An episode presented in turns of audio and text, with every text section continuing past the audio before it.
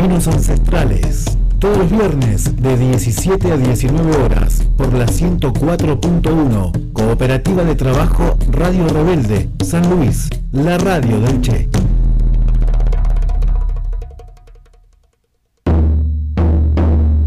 Caminos Ancestrales en la radio del Che.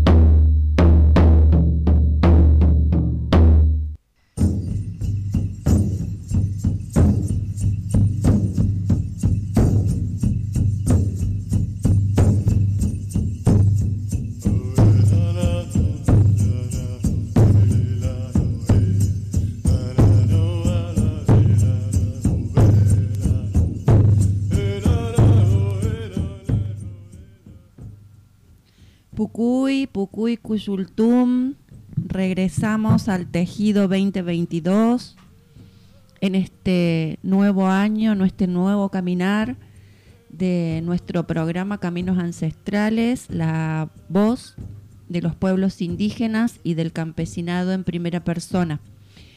Este 2022 la urdimbre la soportará Sergio Garis como productor general, Neuen Moreno en la cabina y en esta mesa José Riquelme y Claudia San Martín. Pucuy, Cuyultum, hermanitos, ¿cómo están? Muy buenas tardes Claudia. A ver, desde la cabina me confirman que está saliendo bien. Pucuy, está todo perfecto por ahora. Perfecto. No estoy acostumbrado a estar en la cabina, en el estudio estoy acostumbrado a estar en la cabina. Eh, quienes conozcan Radio Rebelde se habrán dado cuenta, no es normal para mí estar acá. Así que agradecer a este espacio, agradecer a Nehuen, que es un genio de la consola, y muy entusiasmado por regresar al aire de Caminos Ancestrales. Son las sorpresas que nos depara este nuevo camino. Este, bueno, José ha salido de la cabina y ahora está en la mesa porque entendemos que sus aportes son fundamentales eh, en este lugar para nuestra audiencia.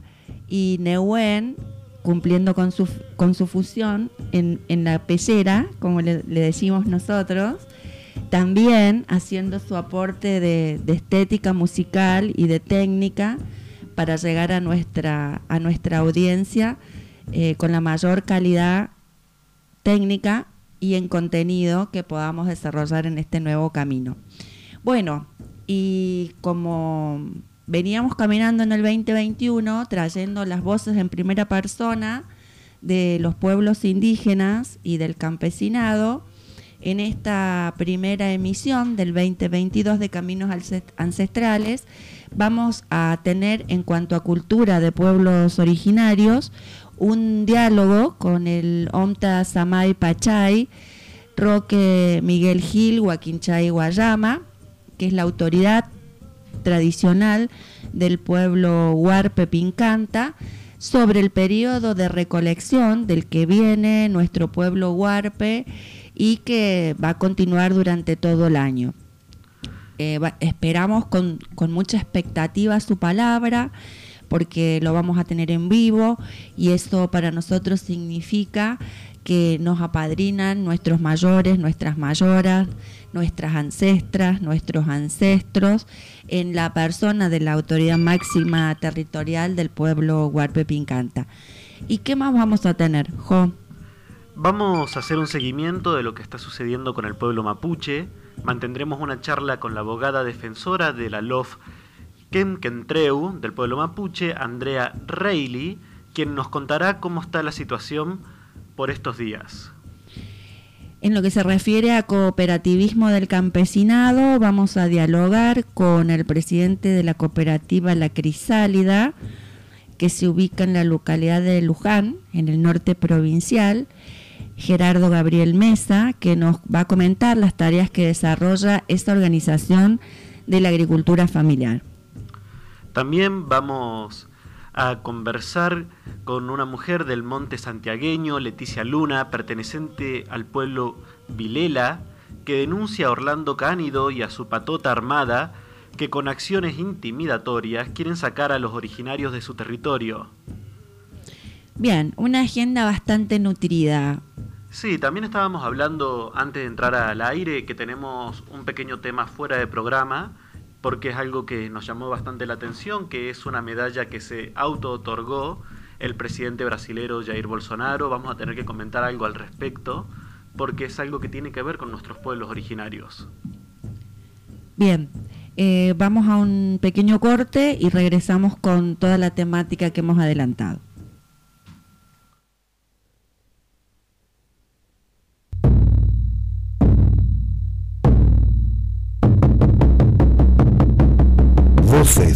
Que tejen la trama de la vida junto con caminos ancestrales.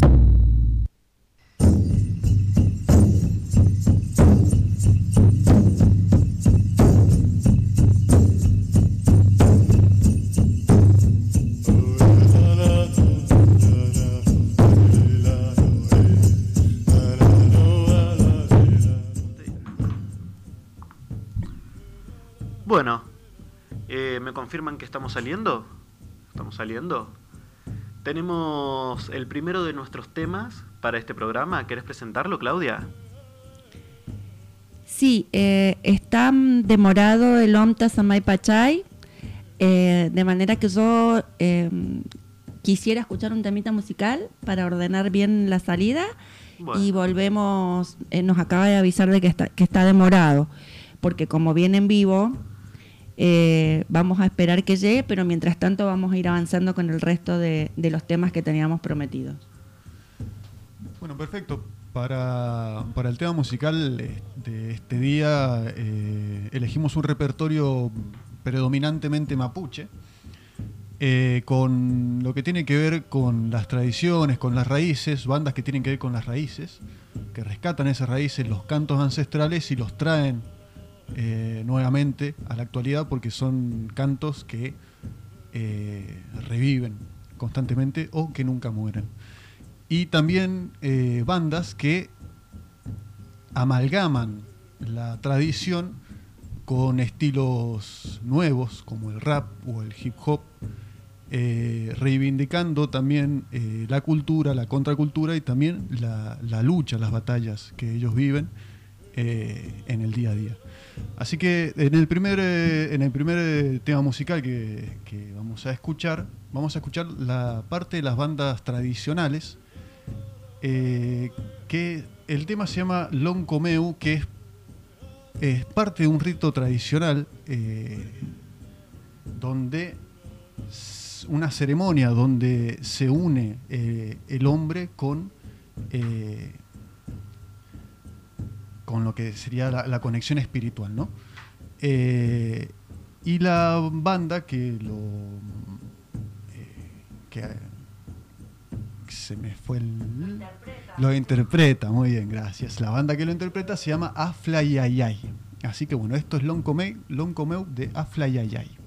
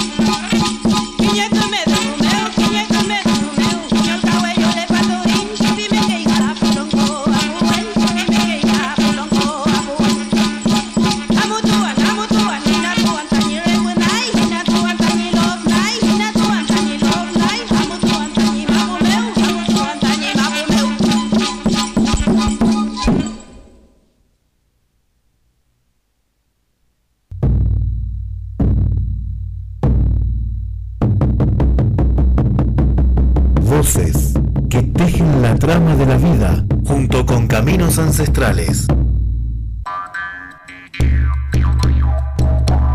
que reconozcan que somos un pueblo persistente al Estado argentino, que reconozcan las tierras, que no nos traten más de delincuentes, que no nos pongan nombre de, de cosas que no somos. Nosotros somos pueblos originarios. En nombre de todo pido que una vez por todos seamos escuchados. Soledad Cuyanao, Huerquen de Love Cuyanao, Pueblo Nación Mapuche.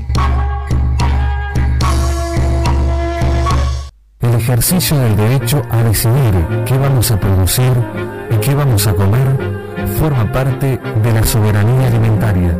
Esta también va de la mano con la tenencia de la tierra, el acceso al agua, el respeto y el buen manejo de los distintos recursos naturales.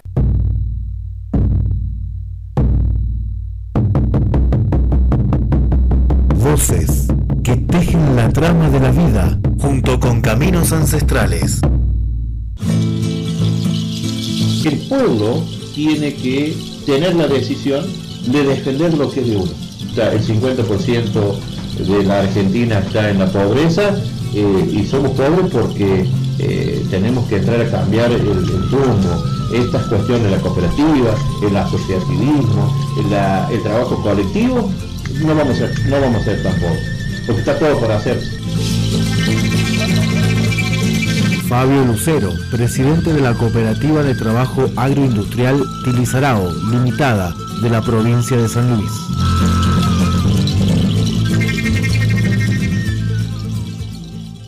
Sensate, sensate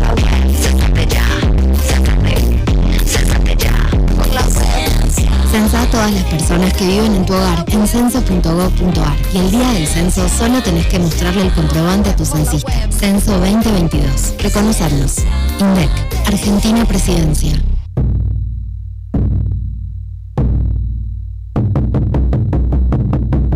Voces que tejen la trama de la vida junto con caminos ancestrales.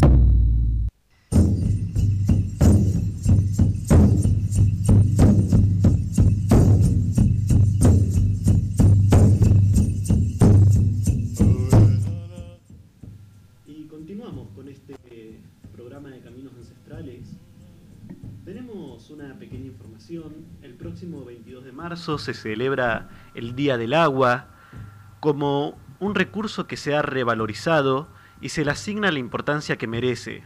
En diferentes lugares se realizarán actividades para generar toma de conciencia a nivel de la ciudadanía y así va a ocurrir en San Francisco del Monte de Oro, en la provincia de San Luis. Tenemos un audio, lo vamos a poner en un momento, de Carlos Camargo.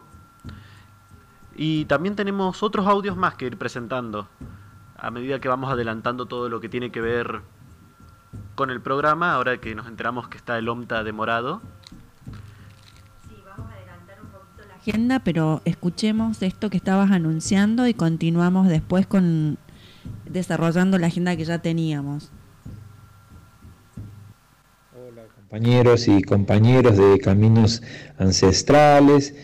¿Cómo están ustedes? Me alegro un montón de volver a contactarme con el programa, con, con todas las ganas que ustedes tienen de difundir todas estas eh, movidas sociales y comunitarias. Les queremos invitar para este 22 de marzo, que es el Día Internacional del Agua, y se realiza en Buenos Aires la Marcha Plurinacional de los Pueblos en defensa de este recurso. Acá en San Francisco, en adhesión y acompañando eh, a esta marcha, tenemos eh, una serie de actividades que consisten en hacer muralismo para generar conciencia en el cuidado de este recurso. Esta actividad está convocada por los vecinos autoconvocados por el no a la megaminería, por un grupo ambiental que se llama Cuidemos, también por otras organizaciones sociales y clubes deportivos y eh, adhesiones de tanto del municipio y de algunos emprendimientos privados que están comprometidos con el medio ambiente. Esta actividad se va a realizar el día 22 a partir de las 10 de la mañana en el Badén eh, Río San Francisco, Badén Río Juan Gómez, que comunica a, este paraje donde vivimos unas 50 familias.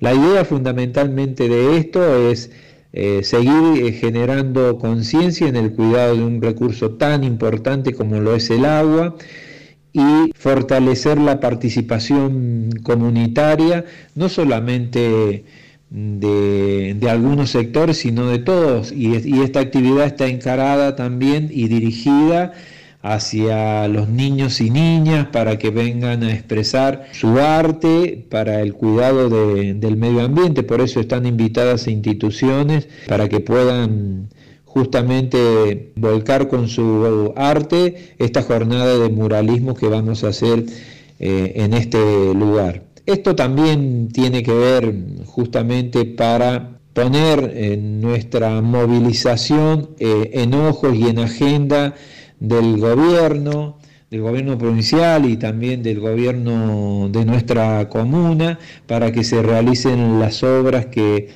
que tenemos en la distribución de, agua potable de San Francisco, que es una asociación que antes estaba conducida por, por gente del pueblo, hoy está intervenida hace dos años, está, digamos, manejada por el Estado municipal, pero sigue siendo su desarrollo en cuanto a brindar soluciones a los vecinos y vecinas de San Francisco bastante irregular. Hemos reclamado algunas obras, para que se realicen, pero este, tampoco lo han hecho. Si lo han hecho, no es eh, a los requerimientos que realmente necesita nuestro pueblo.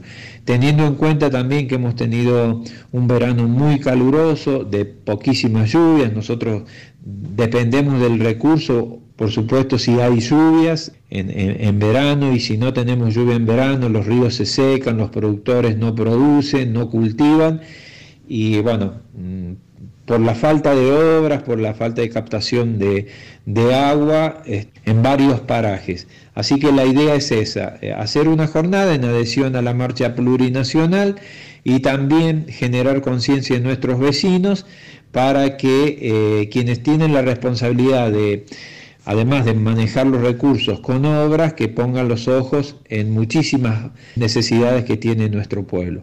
Así que bueno, están invitados, les mando un fuerte abrazo y felicitaciones por el programa.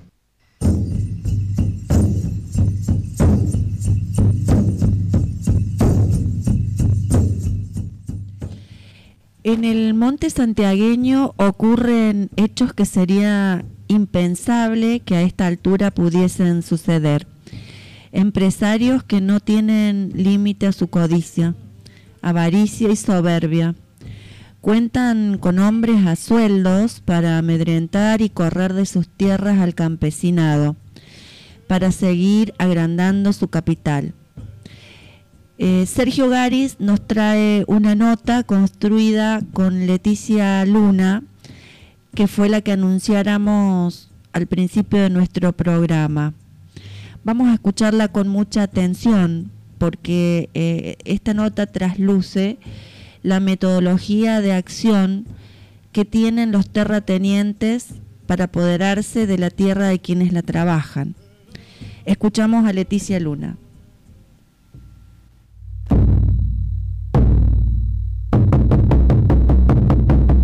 Voces que la trama de la vida junto con caminos ancestrales.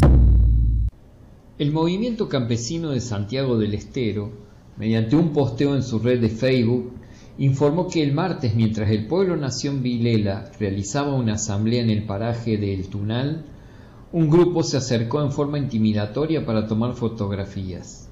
Eran tres policías en una camioneta, vestidos de civil, armados.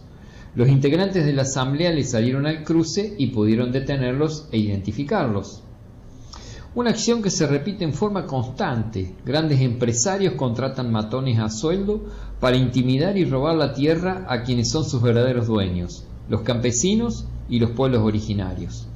Para conocer lo sucedido en este episodio y lo que está ocurriendo en la provincia de Santiago del Estero en la actualidad, desde Caminos Ancestrales estamos en comunicación con Leticia Luna, integrante de la comunidad. Buenas tardes, Leticia.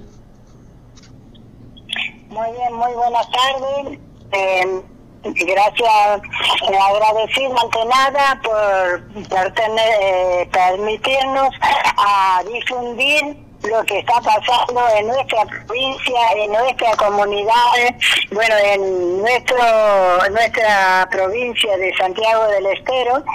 Eh, muy agradecida, vuelvo a repetir, mi nombre es Leticia Lunes, yo soy una campesina nacida en los montes y criada. Y, eh, bueno, hoy eh, ah, estoy perteneciendo al CTI de los pueblos originarios, que es, participación eh, indígena, de un consejo de participación indígena, donde nosotros, ahí los pueblos, vamos definiendo y nos juntamos cosas. Así que en nuestro territorio, bueno, o sea, en, en provincia de Santiago del Estero, en distintos puntos venimos eh, recibiendo amenazas, violaciones, eh, violación a los derechos humanos, violaciones eh, de mucha índole, también en violación a la tierra, violaciones a nuestros territorios.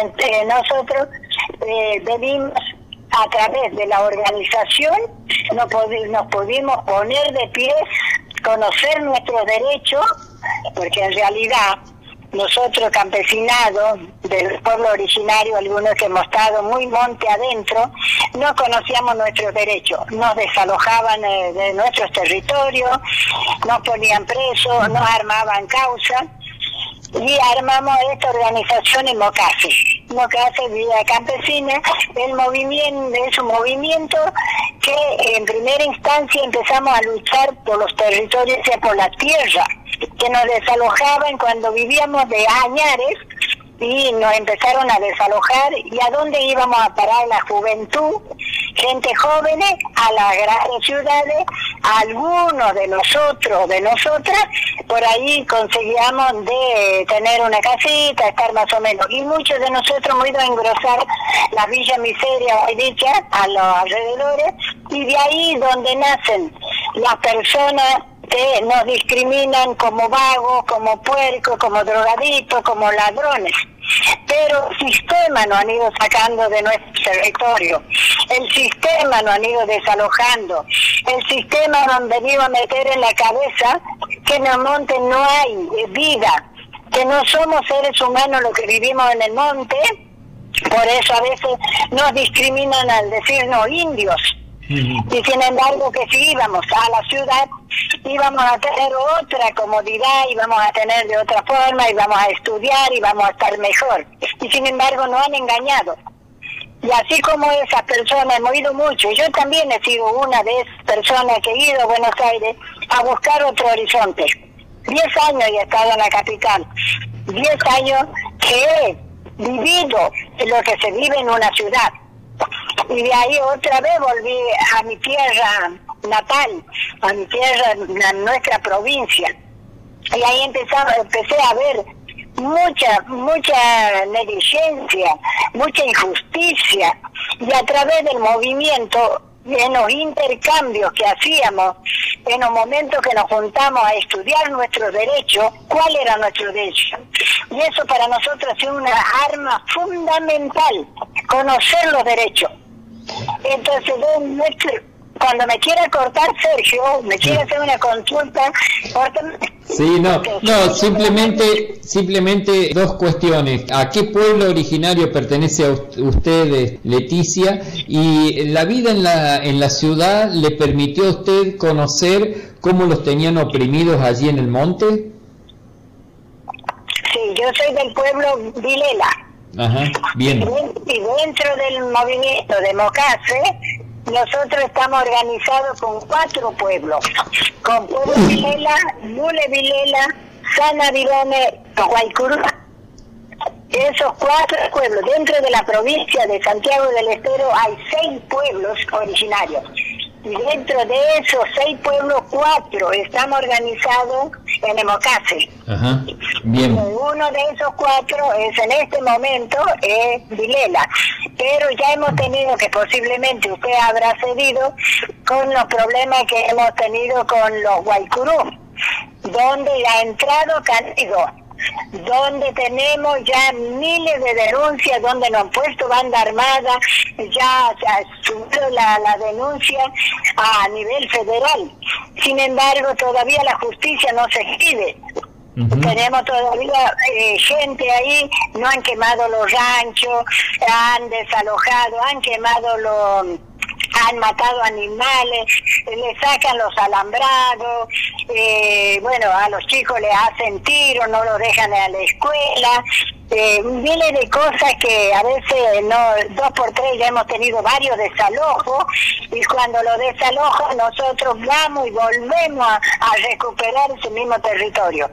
Y ese mismo Orlando Canido, que es eh, dueño de la gaseosa Manaus, es el que no, eh, bueno, en este momento aquí en Vilela, eh, nos está quitando un poco, o sea que quiere entrar a nuestro territorio.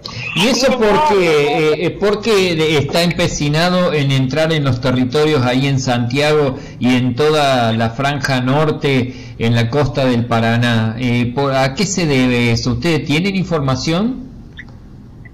Y por las tierras, porque por acá las tierras todavía son fructíferas, todavía no la han contaminado mucho.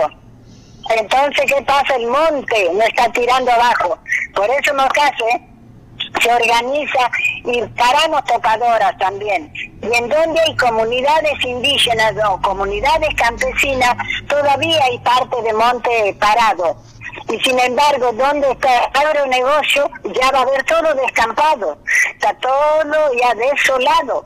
Porque ya han pasado topadoras, ¿por qué? Porque quieren el agronegocio para la soja y son los que más, y contaminan la tierra, contaminan el aire, no, se enferman como salud, ya tenemos chicos discapacitados, que a uno le falta un pie, que le falta un dedo, que abortamos, eh, nuestros animales también, eh, serie de, cosas, se nos mueren las abejas, que la abeja no da miel, eh, lo- los animales que andan en el monte, claro, si pasan la fumigadora comen el yuyo envenenado. Claro, claro. Ustedes, ustedes para defenderse, ¿qué herramientas utilizan? ¿Están organizados a través del MOCASE? ¿Y cómo enfrentan a esas patotas que vienen a atacarlos? Bien, primeramente la organización y es conocer los derechos. Nosotros, ah, por ejemplo, en nuestro territorio hoy, muchos territorios aquí en Santiago del Estero ya estamos consiguiendo hacer relevado por las comunidades indígenas. Entonces, ¿qué pasa? Relevado por las comunidades indígenas es que el Estado no está reconociendo nuestros derechos como eh, indígenas, como indios originarios, nuestros pueblos originarios, que nos corresponde la tierra. Entonces, vivimos ancestralmente. Entonces, ¿qué pasa? Al organizarnos, sabemos qué derechos nos corresponden. Y al estar relevado, está reconocido por la provincia, está reconocido por la nación, y está en Cámara de Diputados todo. Pero no nos respetan a veces. Lo mismo se nos mete. Ahora, por ejemplo, aquí lo que está pasando en la comunidad del Tunal han puesto 10 personas dentro del territorio comunitario. Ya miles de denuncias hemos hecho porque no han sacado los alambres, no han choreado los postes. Queríamos alambrar ahí para que no entren los animales y este canido ha mandado a hacer eso. Nosotros hacemos denuncias. Y sin embargo aquí la policía no actúa, los fiscales también se emprende a eso.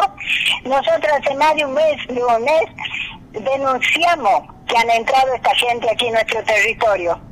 Y sin embargo, antes de ayer, Cane- Palacine, que es empleado de Orlando Canido, hace la denuncia y manda policía a sacarnos cuando teníamos la asamblea. Ahí donde hemos estado en la asamblea y vemos que estos son policías y están vestidos de civil. Algunos lo conocían. Y salimos a preguntarle quién vienen a, a sacar fotos aquí, por qué, quién lo mandó. ¿Sabe qué hacían? Disparaban. ¿Cómo una policía va a disparar? Entonces nosotros lo corrimos, lo que hemos estado, lo que hemos podido en la moto, hemos ido en la moto, hemos ido, hemos ido de a pie, hemos ido, fue todavía en unos vehículos, también fuimos, y claro, ellos no conocen el camino, le cerramos. Y ahí cuando lo paro dije que nos corren como delincuentes. Los delincuentes son ustedes. ¿Cómo nosotros lo vamos a correr? ¿Cómo un policía no se va a parar y se va a identificar?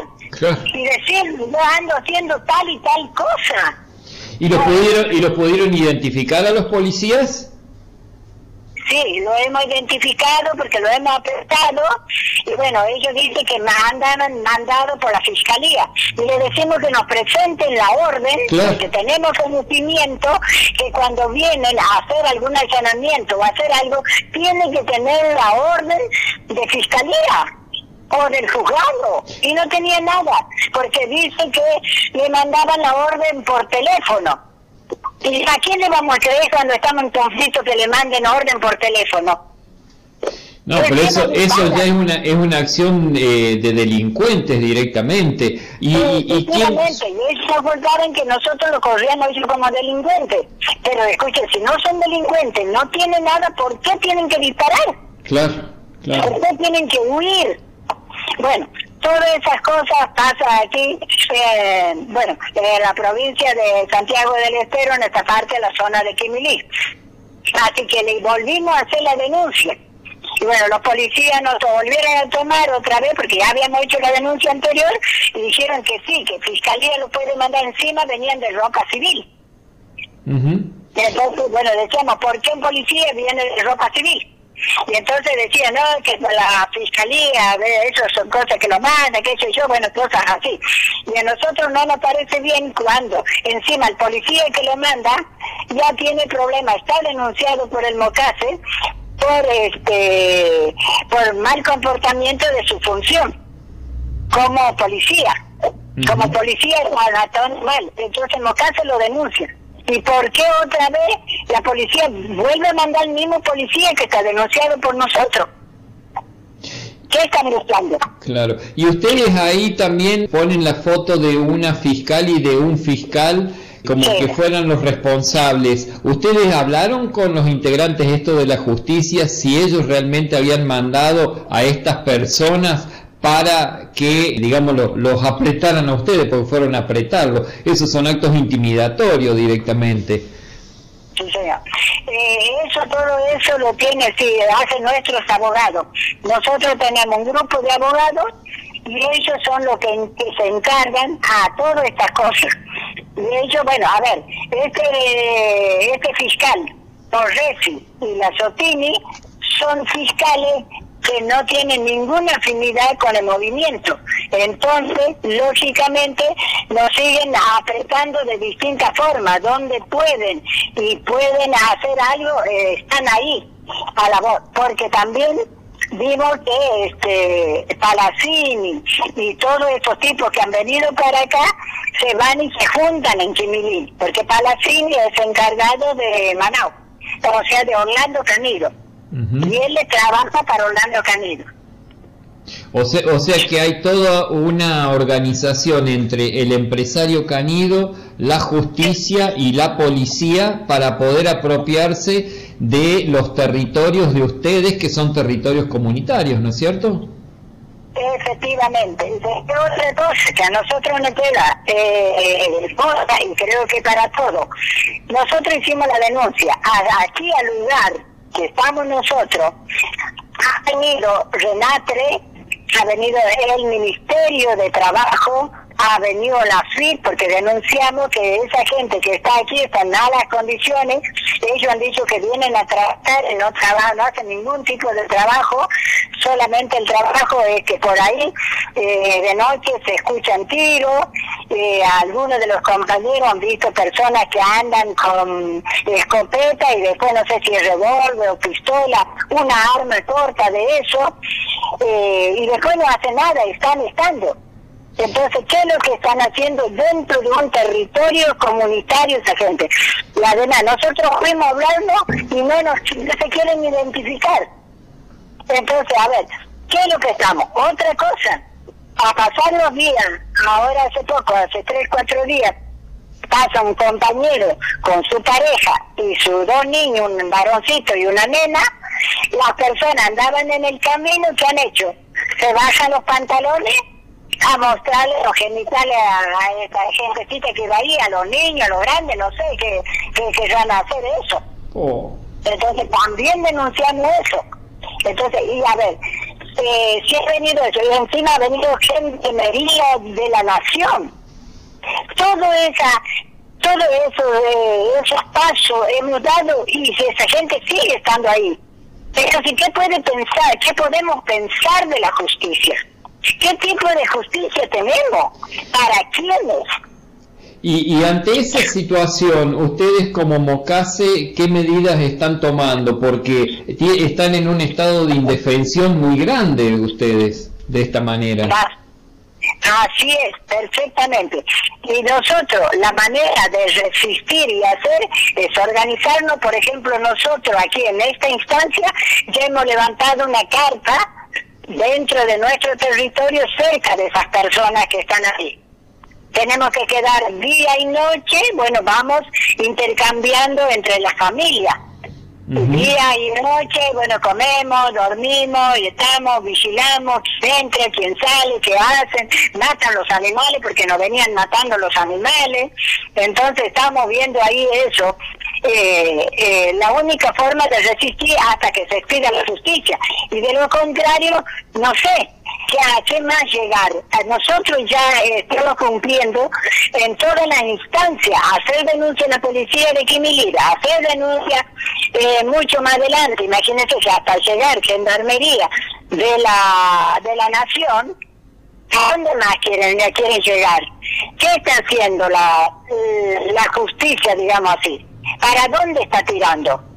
No, está, está claro para dónde está tirando, porque si hay matones a sueldo que los atacan a ustedes, si hay policías que están de civil y van y los atacan y la justicia no interviene para nada, está claro para el lado donde está la justicia. Por eso tienen que tener acciones directamente ustedes dentro del territorio. ¿Y qué cantidad de familias están en peligro ahí donde quieren apropiarse de esos territorios? Aquí en este momento somos 23 familias, porque, eh, a ver, el territorio es un territorio comunitario, no es una fracción, no es una partecita de 50, de, de 20 hectáreas o 1000 hectáreas. Aquí el territorio relevado en esta instancia son de 3.000 hectáreas, pero estamos 23 familias, que es un solo territorio y nosotros tenemos todo comunitario aquí. Por ejemplo, de esta punta va a la otra punta la chiva, la oveja, el chancho, se cruzan, comen los animales dentro de este territorio. Y ese es el territorio que está queriendo agarrar este, Orlando Camilo. Y ahí es donde estamos resistiendo que no entren, porque ellos están entrando justo a donde hace el límite de el límite de la comunidad indígena y al otro lado él ha comprado una fracción de, de tierra. Ajá.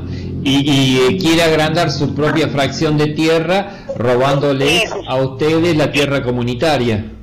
Efectivamente, efectivamente, así es.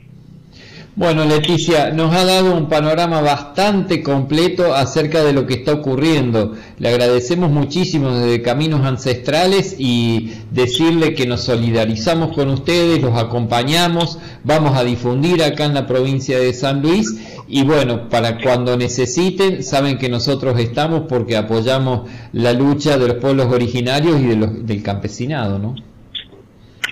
Así es, nuestra parte también muy agradecido a nosotros que esto se difunda, que esto siga adelante, porque a ver, eh, no es el problema puntual de un solo lugar, sino esto ya es mucho más amplio, porque está pasando esto al sur, al norte, y estamos viendo que muchos compañeros, compañeras, están sufriendo a ser atropellados por las grandes empresas.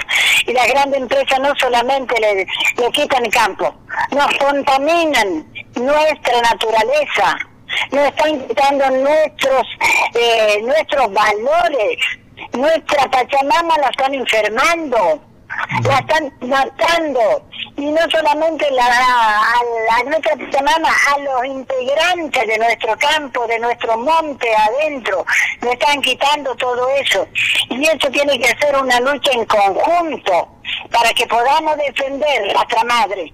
Así como defendemos nuestra madre, la vamos a defender con uñas y dientes. Estamos muy convencidos y por eso vamos a aumentar, vamos a seguir sumando a los compañeros y compañeras que le están haciendo tener miedo, diciendo que ellos tienen plata y son poderosos. Nosotros no tenemos plata, pero sí tenemos valores. Y esos valores tienen que salir adelante. No han cegado, no han tapado los ojos para que no conozcamos nuestros derechos. Y hoy estamos comprometidos, los que conocemos, de poder hacer llegar este conocimiento haciendo intercambio. Que sepamos los derechos que nos corresponden. Nosotros tenemos derecho a vivir sobre la tierra.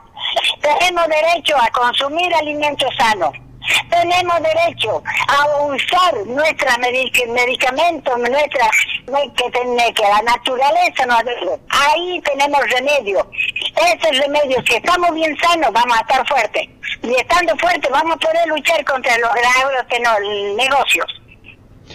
Muy bien, mejor final no podía tener Leticia. Le mando un abrazo grande, le mandamos un abrazo grande desde acá de Caminos Ancestrales. ¿eh?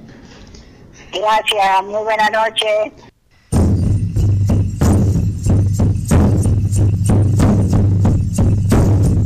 Valiente Leticia Luna y la voz del campesinado, ese que defiende la mesa soberana de los argentinos.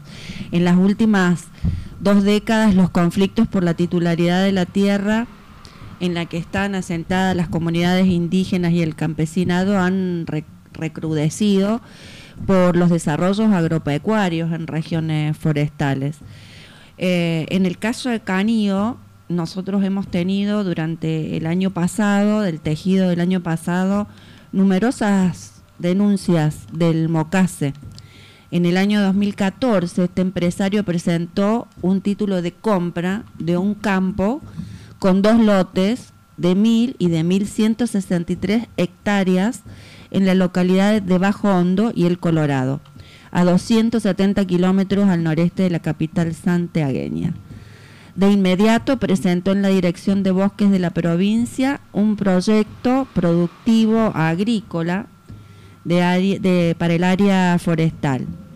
La dirección en primera instancia aprobó el proyecto y Canido inició el desmonte de 55 hectáreas, pero no pudo seguir porque este, los pueblos indígenas y el campesinado interrumpieron el avance de las, topadoras y el movimiento campesino de Santiago del, del Estero, el Mocase Vía Campesina, hizo un reclamo judicial por la posesión de las tierras. A partir de entonces, la Dirección de Bosques ordenó la suspensión del desmonte hasta que la justicia resolviera el conflicto. Pero lo que nos cuenta Leticia es el armado mafioso que Canido lleva adelante eh, en connivencia con la policía local y que también se denunció el año pasado aquí con la justicia local. Es decir, el avance de los terratenientes eh, en su objetivo extractivista que termina despojando la tierra y con ese despojo perjudicando a todos los habitantes de nuestra patria. Esperemos que el gobierno nacional tome medidas eh, y desde la múltiple articulación que están haciendo desde que este, asumió Alberto Fe- Fernández como presidente de la nación y reactivó las áreas que Macri había desarticulado, puedan darle una respuesta pronta y efectiva a estas mujeres y a estos hombres que, que luchan en definitiva por la mesa soberana de los argentinos. José. Bueno, tenemos otra noticia que es ante el anuncio de la gobernadora de Río Negro, Arabela Carreras, referido a un proyecto que incluirá la temática de la adjudicación de títulos de propiedad comunitaria, así como el aviso de la creación de una dirección de pueblos originarios para tratar la cuestión, tuvo una rápida respuesta de organizaciones indígenas que, por un lado, criticaban la falta de consulta previa y, por otra parte, exponen que la acción tiende a un desplazamiento del Consejo de Desarrollo de Comunidades Indígenas, el CODESI, del centro de la escena. En tal sentido, el Huerquén, vocero de la coordinadora del Parlamento del Pueblo Mapuche Tehuelche de Río Negro, Orlando Carriqueo, opinó, en el gobierno de Río Negro tendría que haber un mejor asesoramiento con respecto a la cuestión indígena.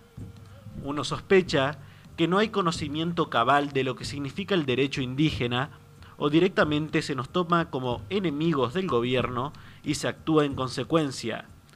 Apreció Carriqueo a la vez que advirtió, por eso, por ese camino, los conflictos no se pueden solucionar. Esta, esta información ampliada la pueden encontrar en las redes sociales de Facebook, Twitter e Instagram de Caminos Ancestrales. Bueno, y se repite la historia, ¿no? De las políticas blancas para los indios y las indias. Políticas que no tienen efectividad justamente porque carecen de la participación de nuestros hermanos y hermanas y de la representación de sus intereses legítimos. Hemos venido reclamando sistemáticamente la necesidad de que nuestros pueblos hablen en primera persona, de que se respete su organización, su sentido de justicia, de que se respete su organización social y la forma en que ellos tienen de administrar justicia para sus pueblos. Eh, Anabela Carrera, durante el año pasado, con el conflicto de Kemketrem, tuvo una actuación lamentable, que anuncia ahora la creación de un área para pueblos originarios y que anuncia ahora que se va a entregar la titularidad de la tierra sin la consulta libre, previa e informada, realmente parece un chiste. Parece un chiste y me das un pie increíble para hablar del tema de Brasil porque es un tema que está también muy relacionado, porque tiene que ver con estas conductas políticas de los gobernantes, en este caso a nivel provincial, en el caso de Brasil a nivel nacional, que pretenden llevar a cabo políticas en contra de los pueblos originarios, pero parecer ante la prensa y ante la mirada de la sociedad personas que son profundamente defensoras de los derechos indígenas. Eh, particularmente lo que esta mujer está haciendo es llevar a cabo un plan en donde se van a erradicar derechos para los pueblos originarios, pero lo vende como la creación de una nueva oficina eh, destinada justamente a poder solucionar estos problemas, cuando en la realidad no se va a llevar a cabo. Algo similar sucedió en Brasil, y tuvimos esta semana una noticia que también parece un chiste, como bien vos decías, que es la noticia de que Bolsonaro se autopremia con una medalla al mérito indigenista. Tengo acá la redacción escrita por El Ámbito, uno de los medios que trató este tema, diciendo su gobierno a través del Ministerio de Justicia le otorgó la distinción pese a que fue denunciado ante la Corte Penal Internacional por los pueblos originarios. Y la noticia continúa diciendo que el ministro de Justicia de Brasil concedió a Jair Bolsonaro la medalla al mérito indigenista otorgada a personalidades que actúan por el bien de estas comunidades.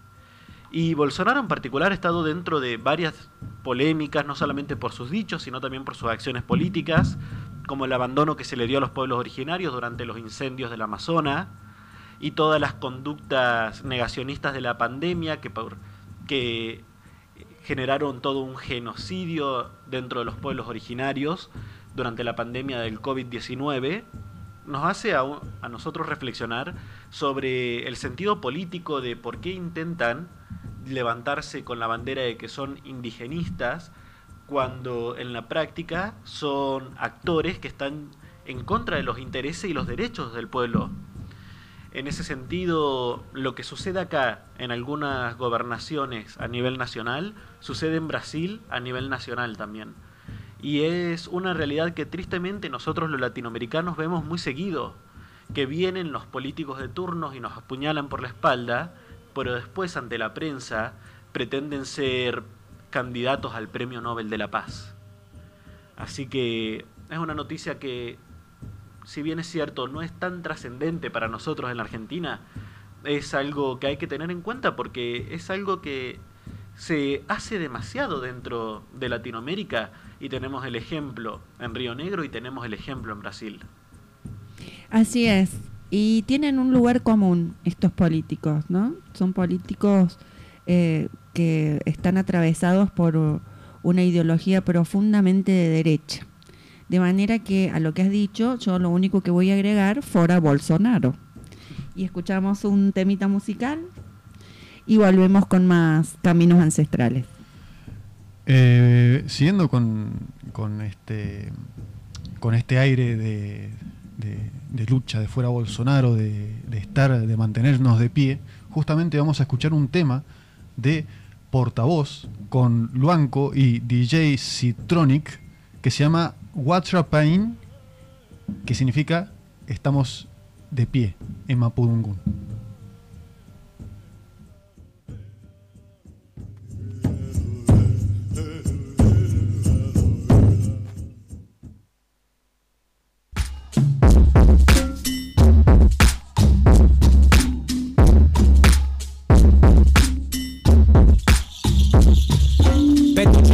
Kenin che, cerca tu fengen Cho gen, barja me welu ne wet tu trepen Amul peta in trekan, kui fike mongen Fej mut kamul li fogle, ta in kui fike che jemin kake hein Ta in ki mul nor mongen, fe maya hein Kui tapa in fit plema bua skin tu hein Ta mun koi la so mo fe mo wai cha tu a hein Kui rake hein, in kake hein Ta in ki mul nor fe maya hein Kui tapa in fit bua skin Ta mun koi la so mo Incheta Ferrer Millanao Igualito que mi maima de pelo chuzo y los ojos achinados. Soy un hijo de la tierra pero que fue la ciudad. Pueblo obrero fue la partera de mi identidad. De pasaje en mi canto, asfalto y pavimento. Pero bajo el cemento está la mapu de mi ancestro. Despertando el timón que llevo dentro Recuperando el fe y el turno profundo desde mi pueblo Sacándome esta cristiandad Comunicando en comunión como lo hace mi comunidad. Mapuche en Mulevan, Guarriameo Vuelvo con orgullo y en el beat fluyo como el yeu yeu Que toca a mi ñuque, también me toca a mí En cual Mapupu de el Peñalolén y Conchalí Hoy vuelvo a mi ñuque, mis manos son para ti Viento desde el sur de mi view que vuelva a rugir uh, unos han dominado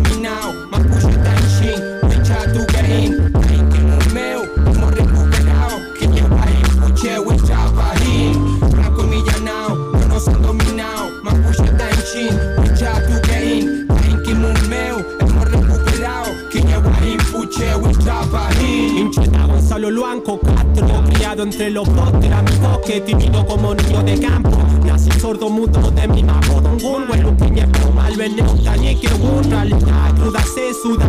Y más cemento pero igual que se folle Pa' y collante ni ruda me saluda. Chiuque Wilkie Chico No faltó de cabro chico Una sopa de napor Educación chilena no negó. Historia de Quila Barca El figura este niño desplegó y no borró. Como Galvarino vengo yo. Nos cortaron las manos pero conmigo me colocó. Como un loco por hablar mapuche en plena ciudad. Nos han robado todo menos el Feyentur Identidad y por logralidad Sabemos que llamaron Chile a toda nuestra tierra. Estamos acá, siguiendo este llamado ancestral Sembrando resistencia para cosechar libertad. Soy uno más acá en medio de mi tierra. Me junto yo con ella mirando a las estrellas. El no Tani shout trip right now when Tani you can be your now well fame when the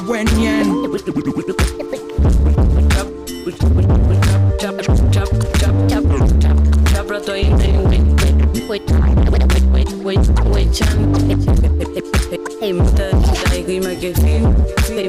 wait, Fei muna wenyen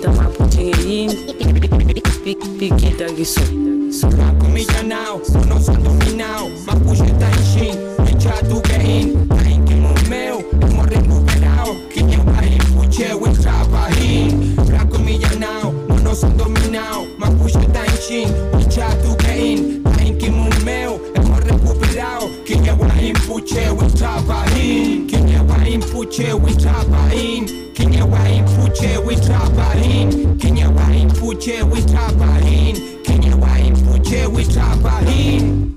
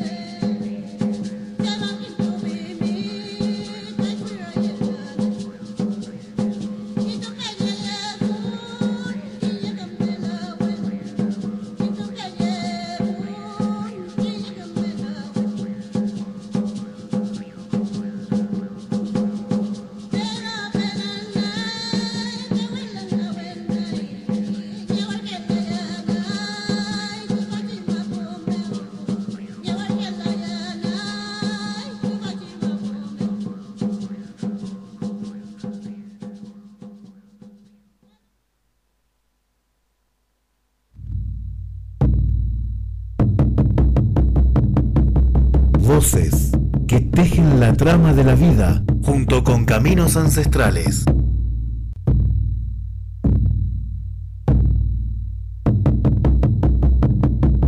Voces que tejen la trama de la vida junto con caminos ancestrales.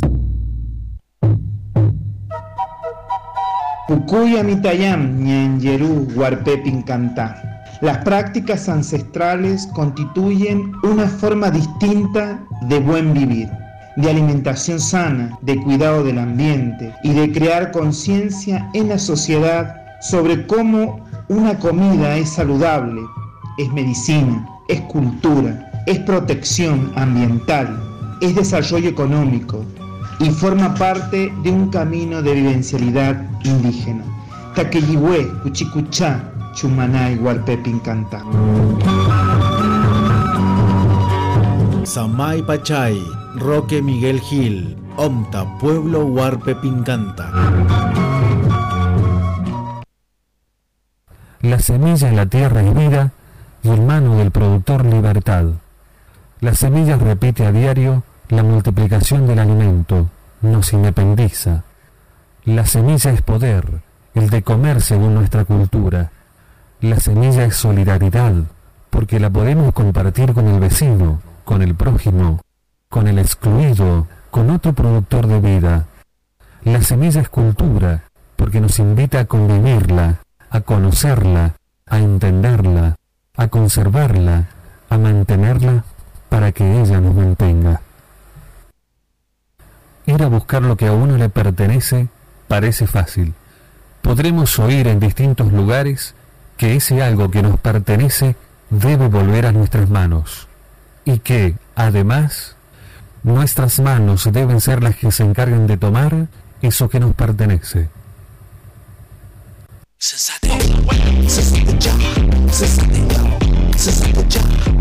Censa a todas las personas que viven en tu hogar en censo.gov.ar y el día del censo solo tenés que mostrarle el comprobante a tu censista. Censo 2022. Reconocernos. INDEC, Argentina Presidencia.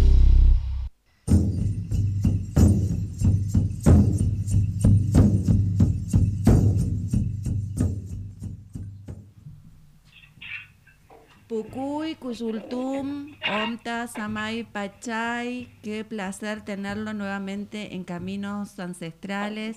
En este nuestro primer programa dialogábamos aquí con eh, nuestros hermanos José y Nehuen y que para nosotros es como un apa- apadrinamiento tener su voz en este primer tejido del 2022 y queríamos que nos contara cómo se prepara el pueblo nación en cuanto a sus ceremonias, a sus ciclos de recolección en este nuevo camino, en este nuevo año.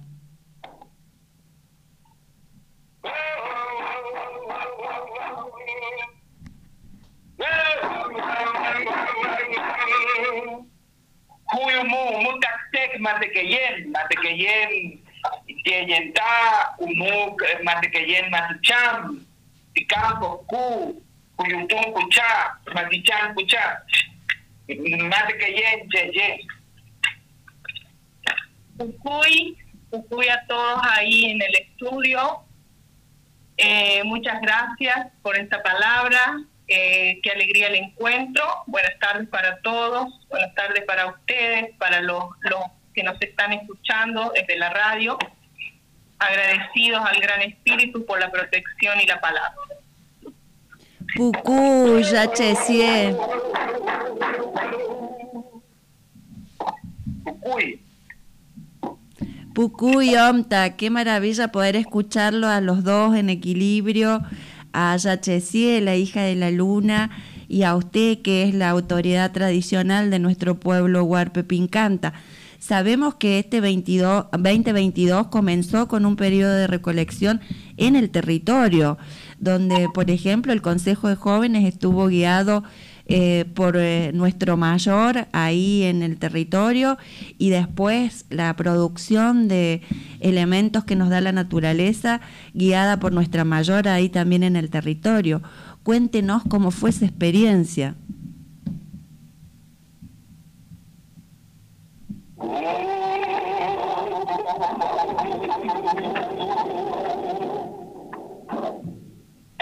Matequeyen, Cheye, Nanaya y en Cayactá, Ontapuc. Ucuy, Neñé, Chaycaripunchá, Tuntahuay, Cuyum, San Juan, Mendoza, San Luis, eh, Chihuahua, Ñerqué, Chihuahua, eh, Cuchá. Buenas tardes para, para todos, para todas, eh, en este, este nuevo encuentro.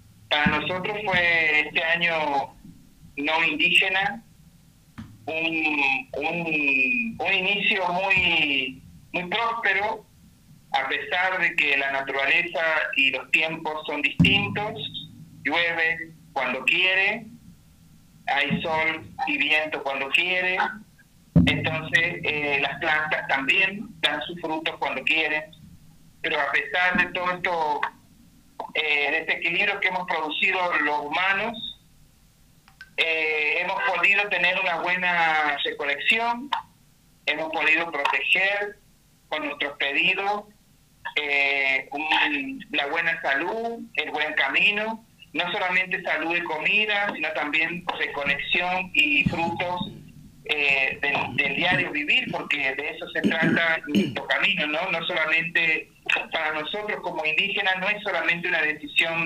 particular eh, de, de- de trabajo, de comida, de salud o de educación eh, o de desarrollo económico. Para nosotros una recolección tiene que ver con todo, tiene que ver con el ambiente, tiene que ver con la educación, tiene que ver con la familia, con la pareja, tiene que ver con el desarrollo económico, tiene que ver también con la espiritualidad y, y tiene que ver con esto de eh, conseguir eh, el apoyo de la naturaleza, el apoyo de los gobiernos, el apoyo de, de los animales, el apoyo de la naturaleza y de las plantas. Y la verdad es que con la bendición de los ancianos, eh, del Consejo de Ancianos y también en, lo, en lo particular los ancianos de nuestra comunidad, eh, se pudo lograr y, y poder compartir eh, varios días de, de camino juntos y, fue muy próspero y muy bueno. Omta, ¿qué, ¿qué frutos se recolectaron al comienzo de este 2022 y cómo este, la comunidad en su conjunto reproduce ese, e- ese don de la naturaleza y lo convierte en alimento y medicina?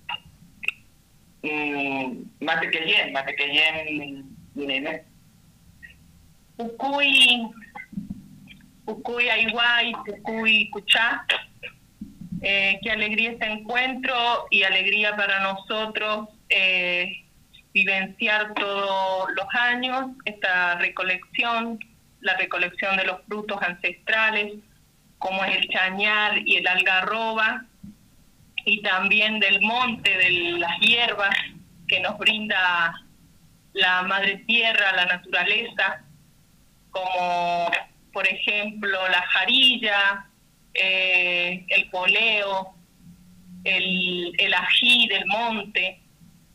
Eh, fue una alegría y una satisfacción saber que hay en el territorio, esto se produce con abundancia y que mm, tanto el algarroba, la jarilla y el chañar y todas las demás hierbas eh, nos proporcionan a nosotros para todo el año la vitalidad, la fortaleza, la sanación que viene ya de nuestros ancestros. Tacuté, Neñé, Ayencayactá, Puc, Onta. Ucuy, Chihuahua, Tayaicó, Ucuy, Chihuahua, Chañar, Ucuy, Chihuahua, Jarillá, Ucuy, Chihuahua, Tuntahuay.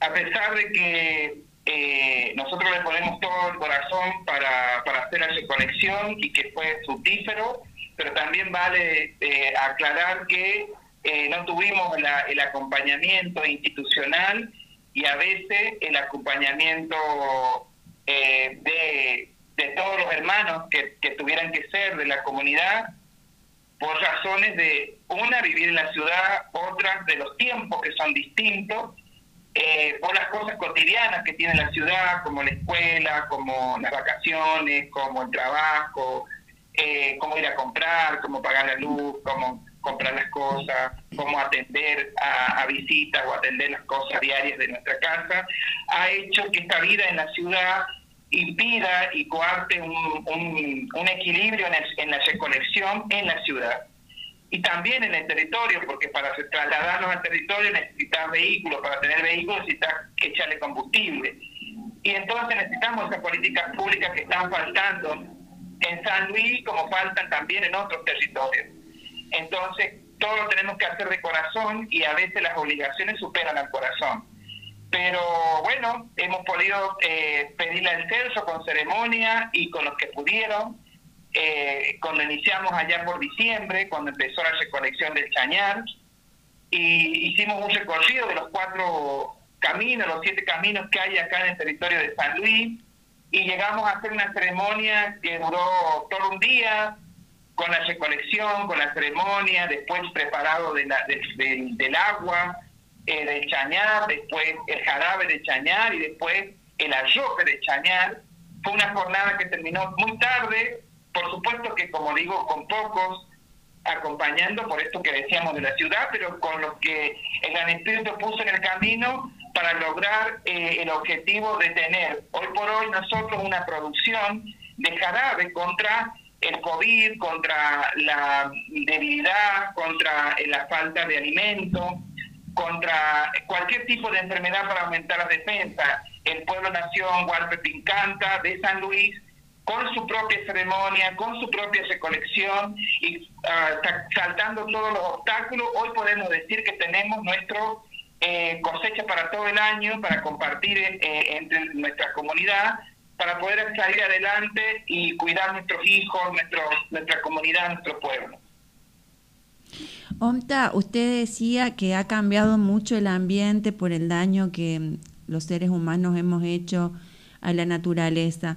Sin embargo, el pueblo Huarpe Pincanta eh, todos los años tiene sus ciclos de recolección, estando atento a lo que el Gran Espíritu le, le va señalando, digamos, para, para poder este, recolectar justamente todo este alimento básico que además de alimento es medicina para el cuerpo. En lo que resta del año, ¿usted cree que va a haber otra oportunidad de, de, de- retomar un, ri- un rito de, recolección, una ceremonia de, recolección nuevamente? ¿Y sobre qué tipo de plantas?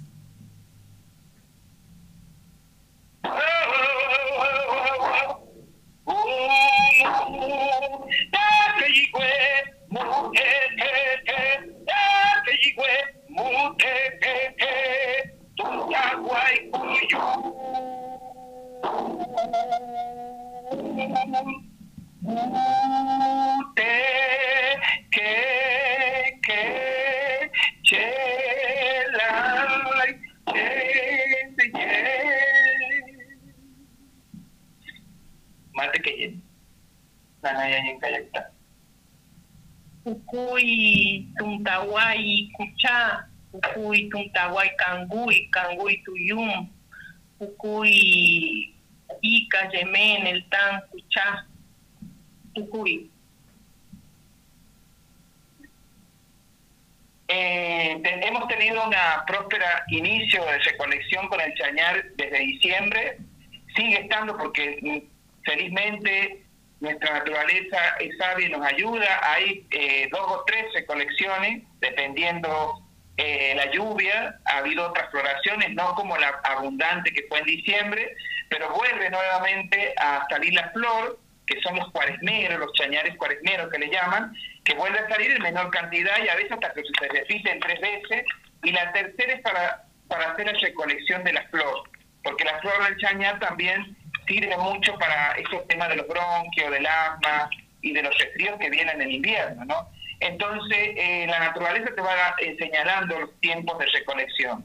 O sea que estamos manteniendo todavía el, el chañar, si es que eh, la naturaleza nos brinda esa flor nuevamente, que salen poquitas, pero sirven para la recolección, eh, para prepararnos para el invierno. Y después seguimos con el, el algarrobo, seguimos ya en, en- en fines de diciembre, enero y febrero también, esto se termina en este tiempo de marzo, la recolección del algarrobo, y que también tiene que ver con lo mismo del chañar, ¿no? A veces se, se colecta dos o tres veces porque eh, salen eh, otras algarrobas en destiempo, digamos, ¿no? Este, capaz que se pierde un poco la primera por una lluvia fuerte y vuelve a cuajar con una lluvia eh, el fruto y en mayor, mayor, menos cantidad, pero bueno, vuelve a plantear. Y seguiremos nuevamente con eh, el ají silvestre, que es el que estamos en este tiempo, el poleo, eh, la manzanilla.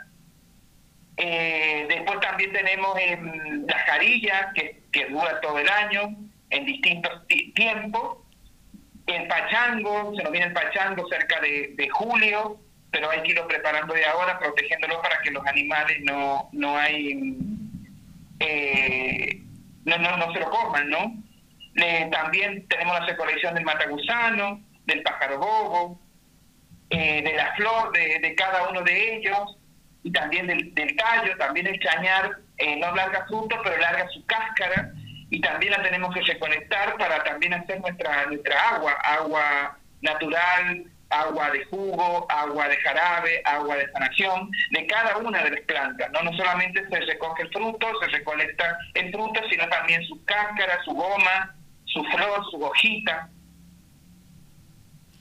Y también comparando esto no solamente con el trabajo y la producción y la comida, sino estamos recolectando CPI, Consejo de Participación Indígena, estamos recolectando proyectos con identidad, eh, estamos recolectando unión, eh, carreras universitarias, eh, estamos recolectando conexión con otros territorios, Trapiche, algún municipio, estamos recolectando eh, radios comunitarias, estamos recolectando conexiones con, con el sur, con el norte, con el este, con el, e- con el oeste, de eh, pueblos internacionales, indígenas, en conexión, en trabajo y en alerta para, no para salir a luchar en las calles, sino para salir a reconectarnos nuevamente con nuestros hermanos que nos, que nos separaron, pero que estamos haciendo, la naturaleza está haciendo que nos unamos de cada punto a punto, ¿no? De norte a norte, de sur a sur,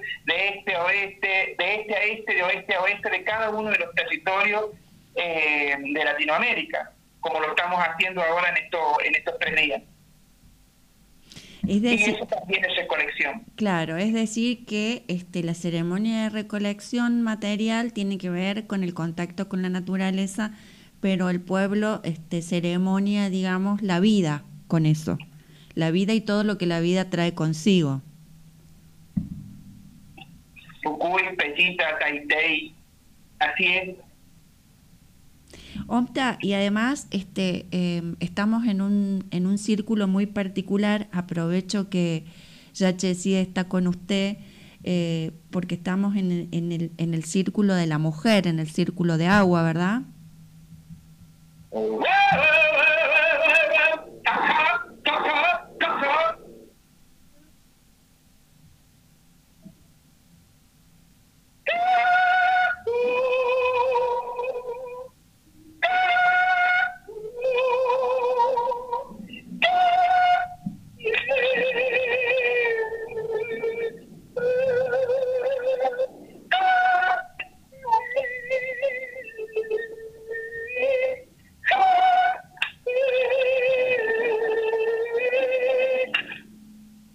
Mate que yen, mate que yen casá, mate que yen caluel, mate que yen los putata tatata, ches llevo cuñer que ya. Ucuy, Aiguay, eh, Chihuahua, Aiguay, Sí, eh, estamos en, transitando estos meses el círculo de la mujer, la conexión con la luna, la conexión con el agua, con la lluvia, eh, con todo lo que provee la naturaleza que tiene que ver con la mujer, con la mujer ancestral, em, haciendo fuerza y camino siempre de la mano de nuestros compañeros o de nuestros hijos, que para hacer el equilibrio.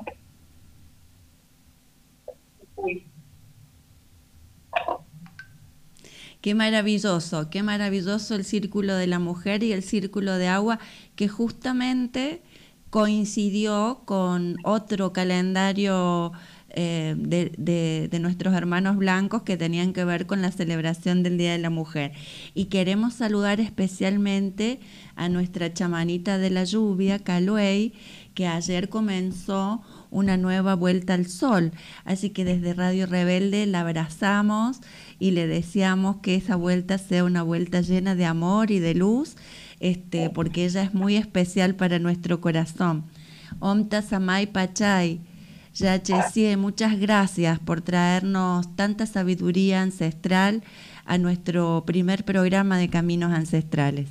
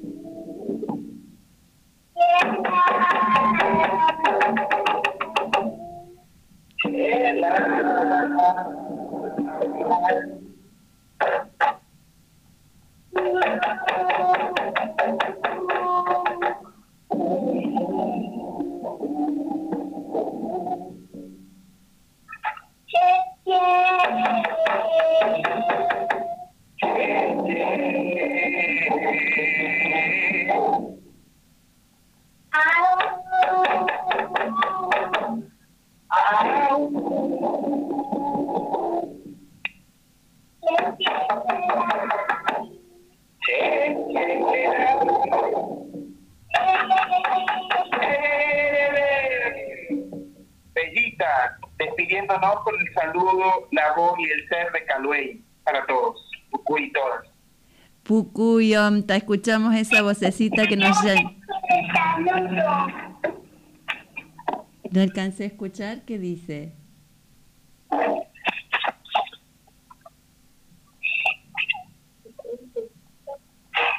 Pucuy, Chaitita, gracias por el saludo. Pucuy, chamanita de la lluvia, muchas gracias por aunar tu voz a nuestro programa. Para nosotros es maravilloso escucharte aquí en la radio. Te mandamos un abrazo fuerte, chamanita. Sí, gracias. Muchas gracias, Aiguay.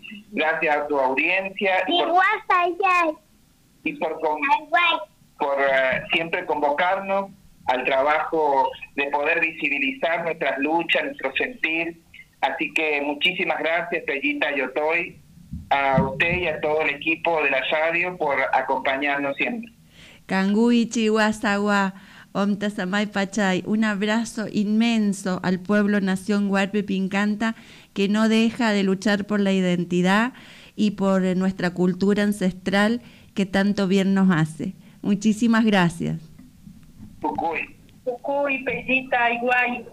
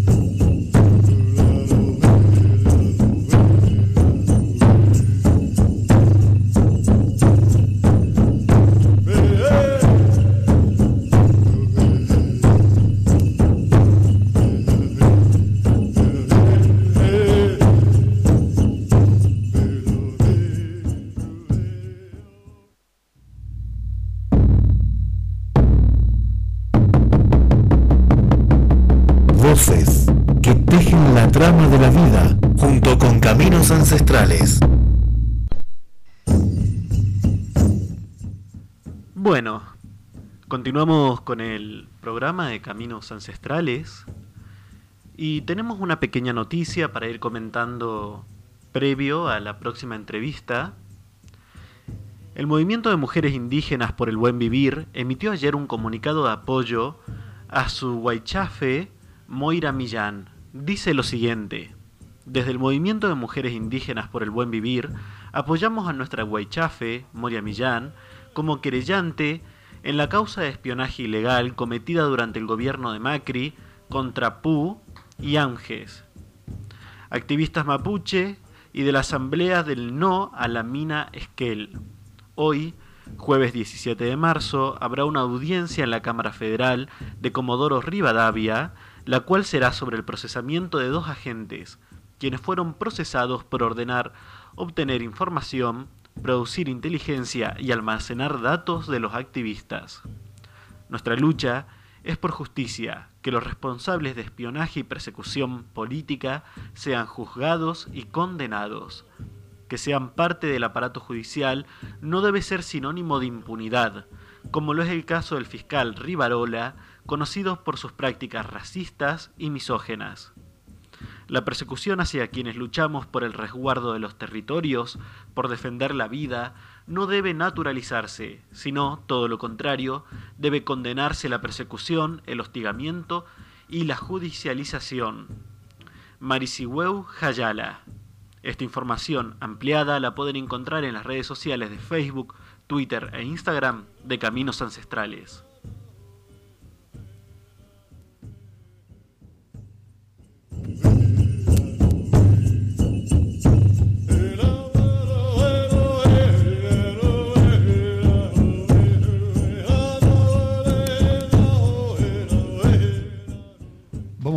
Otro tema musical.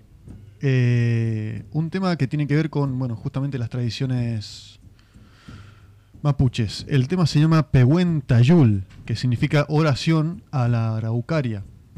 Eh, este árbol tan maravilloso. Eh, interpretado por Beatriz Pichi Malén. Eh, escúchenla que tiene, bueno, tiene toda una, toda una trayectoria con respecto a la música mapuche. Así que bueno, aquí va Pehuentayul.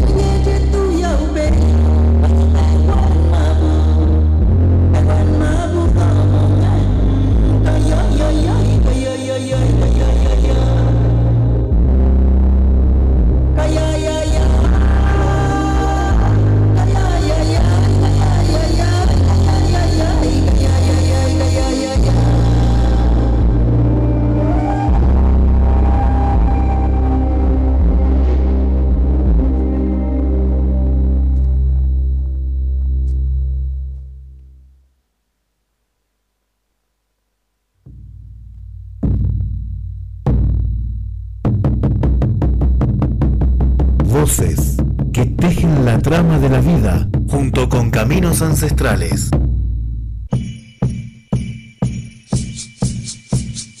diferentes empresarios argentinos y extranjeros que están avanzando con determinados emprendimientos extractivistas que aquí dejan la destrucción y la muerte y ellos se llevan los recursos y se enriquecen a costa de nuestro empobrecimiento.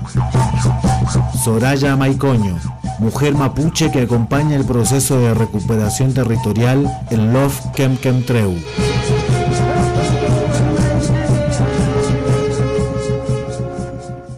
El agua en todas sus formas es un bien común y su acceso es un derecho humano fundamental e inalienable de todos los seres vivos. El agua es un patrimonio de las comunidades, de los pueblos, de la humanidad y de la naturaleza. No es una mercancía.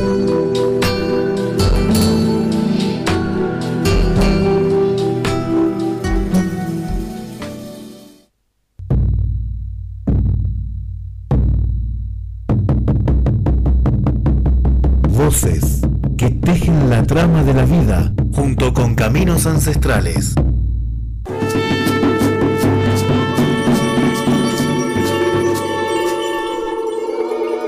Pucuy, Mutequeque, Niñé, Ñenjerú. La senda de recolección de frutos del monte significa la conexión y el reencuentro con la familia antigua, el monte, el chañar, la luna y nuestra raíz. Los frutos están destinados a convertirse en comida, medicina. Taitei, Ñanjerú, Murunyacuchá, Pincantá. Samay Pachay, Roque Miguel Gil, Omta, Pueblo Huarpe Pincanta.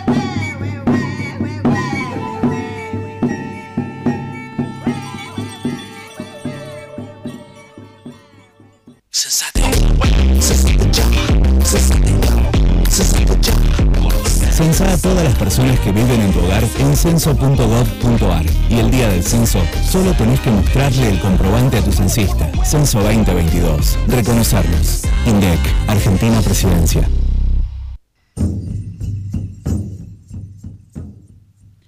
Y tal como lo habíamos prometido, estamos en comunicación con la doctora Andrea Reile, que es la abogada defensora de la LOF Quemquetreu, del pueblo mapuche.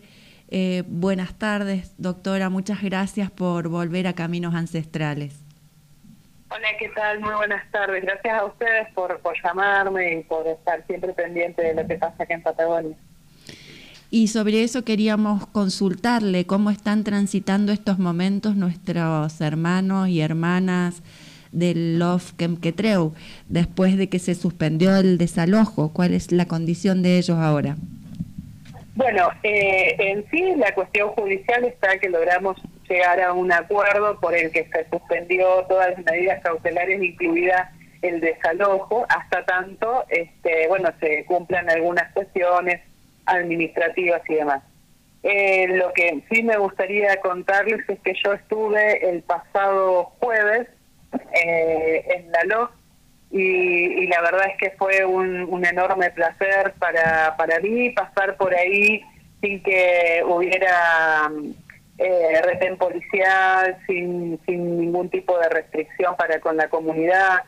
La verdad es que pudimos pasar y, y bueno, eh, festejar ¿no? esa, esa posibilidad de, de la comunidad en su territorio, cuidando, cuidando eh, precisamente eso, el territorio, el bosque, el lugar. La verdad es que fue muy, muy satisfactorio. ¿Y qué es lo que queda por resolver, doctora? Bien, eh, nosotros estamos en un proceso, es un acuerdo que hemos logrado donde la comunidad eh, va a hacer todas las cuestiones administrativas que tienen que ver con el reconocimiento de administrativo de comunidad, digamos, a través del INAI.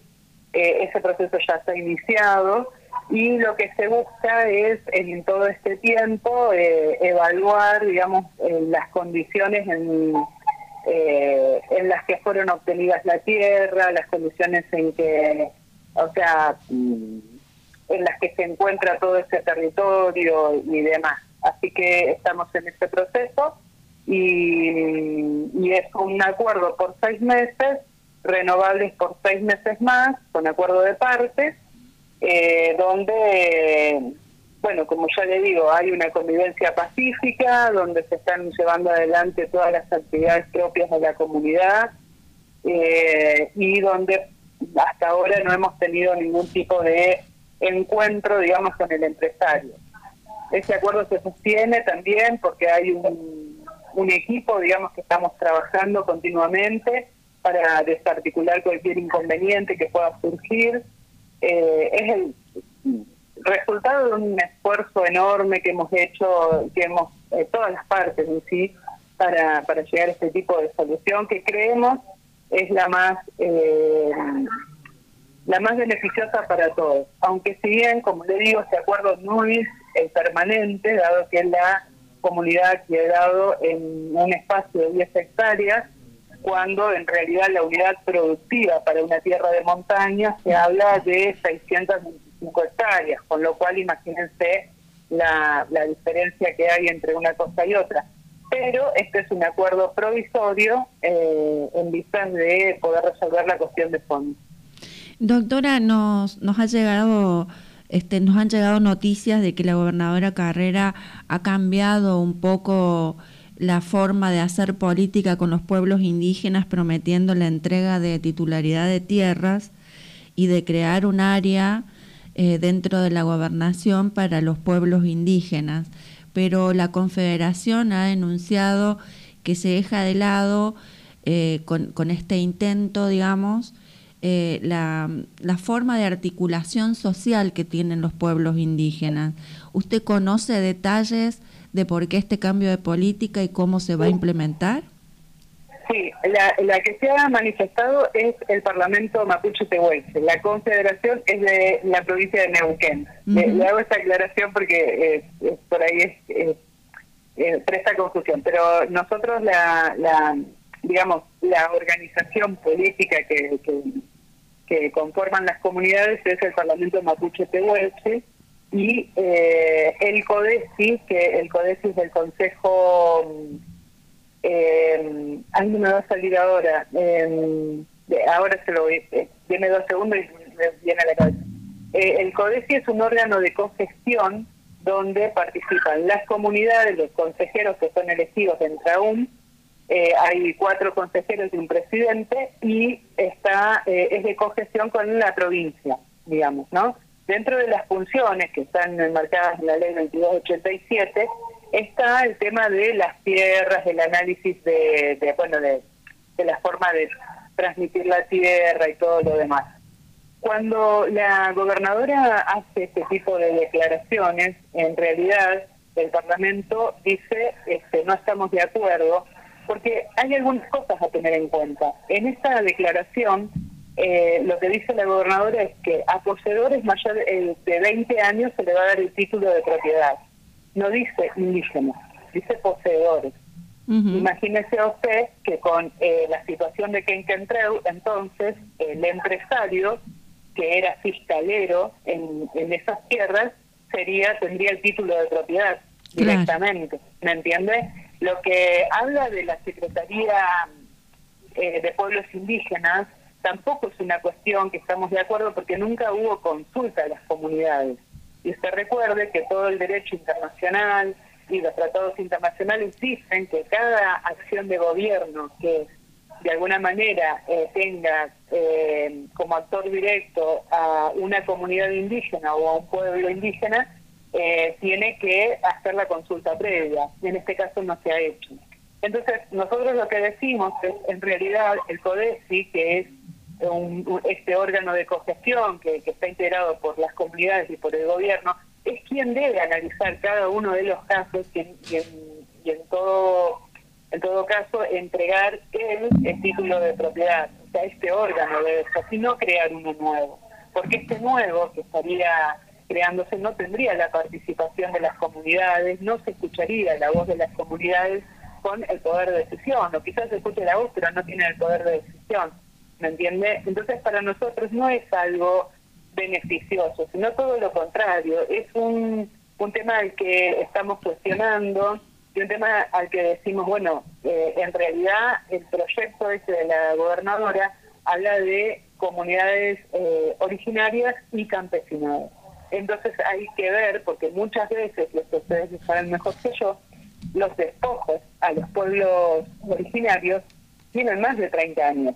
La campaña del desierto tiene más de 20 años, más de 30 años. Entonces, quienes se han quedado con esas tierras, por más que sean meros poseedores, igual, o sea, esas tierras han sido eh, pertenecientes a los pueblos originarios y deben ser eh, retribuidas a los pueblos originarios y no darle título de propiedad al poseedor actual.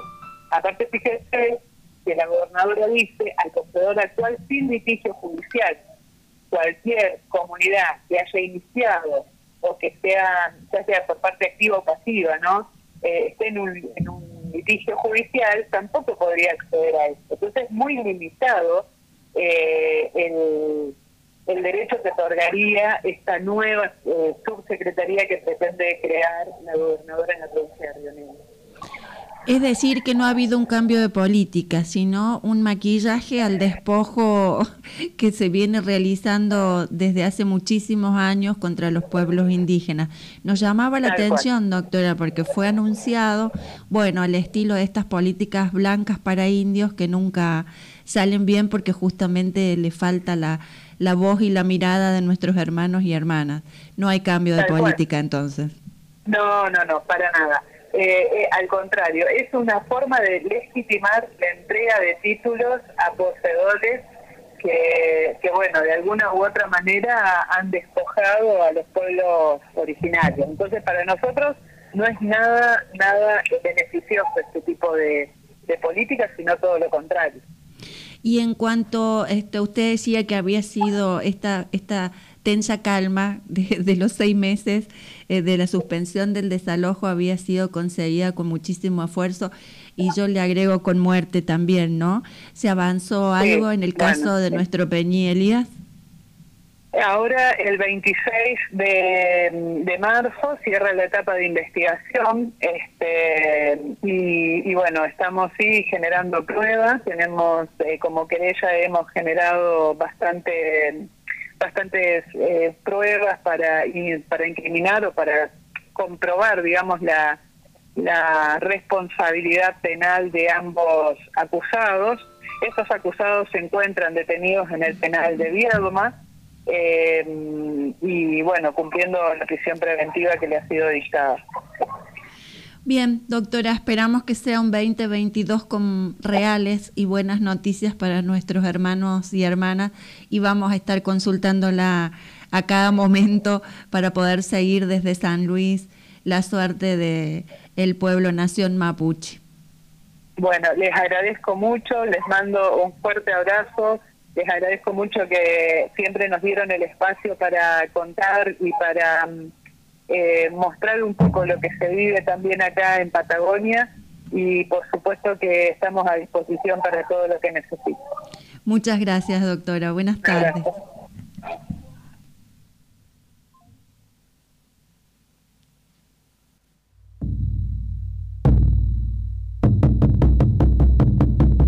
Voces que tejen la trama de la vida junto con caminos ancestrales.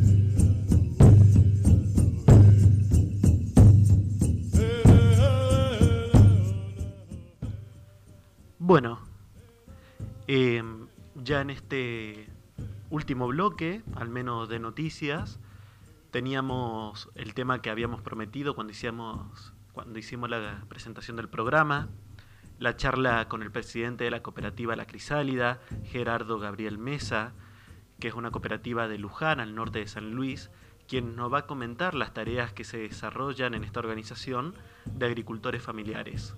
Escuchamos la entrevista. En Caminos Ancestrales, como lo repetimos en cada programa, en cada nota que realizamos, tejemos con los pueblos ancestrales y con el campesinado. El primer programa del ciclo 2022 tiene en el micrófono a representantes de cada sector. Respecto del campesinado, nos ocupamos de contar con un agricultor familiar que integre una cooperativa, porque consideramos que es una forma asociativa de trabajo, producción, de comercialización y fundamentalmente una forma de vida, que contribuye con colocar alimentos sanos y saludables en la mesa de la población. Para conocer sobre el funcionamiento de la cooperativa y de su producción, tenemos del otro lado de la línea a Gerardo Gabriel Mesa, conocido popularmente como El Pollito, que integra la cooperativa de trabajo El Sorsal, en Luján, pero que ha dado un paso más en la integración con otra cooperativa y otra asociación. Buenas tardes, Pollito. Bienvenido a Caminos Ancestrales. El equipo de la 104.1 te saluda. Sí, hola, hola Sergio y bueno, hola a toda, a toda la, gente que escucha la radio. Este, y bueno, gracias Sergio por, por este espacio para, para poder dar difusión a esto tan importante eh, como es el cooperativismo, ¿no? Yo te pediría que te presentes, y, eh, porque te presenté como presidente de la cooperativa El Sorsal, pero ustedes, ustedes tienen ahí una organización un tanto compleja eh, que no se reduce solamente al Sorsal, ¿no es así? Sí, nosotros somos la, la comuna socioproductiva La Cristálida. Eh, somos una comuna que está formada por, por en principio, productores, por este compañeros este, profesionales que, también participan de la comuna, por estudiantes universitarios de diferentes agrupaciones que, que son los que los que están trabajando este, con nosotros, hay que de una articulación que hace muchos años venimos trabajando, un vínculo entre estudiantes y productores que venimos trabajando hace muchos años. Bueno, a partir de ahí eh, ellos se sumaron a la comuna y bueno, y la comuna además está formada por tres instituciones que son eh, la Asociación Civil San Juan Bautista, eh, la Cooperativa Sorsal y la Cooperativa La Crisálida. Esas son las tres este, organizaciones que, que, forman con personería jurídica y después, bueno, también hay muchos compañeros productores eh, de Luján que también forman parte eh, de esta comuna en la cual todos trabajamos en conjunto este, con un objetivo que, que es el de, el de poder producir, el de poder este, abastecernos, el de, el de poder llevar un poquito este, como decimos siempre, la, la soberanía la, la, soberanía alimentaria al otro escalón. Eh, eso es lo que nosotros buscamos desde la crisálida de alguna manera. ¿Por qué eh, estas dos cooperativas, una el Sorsal y la otra la crisálida? ¿Cuál es la distinción que hay entre una y otra?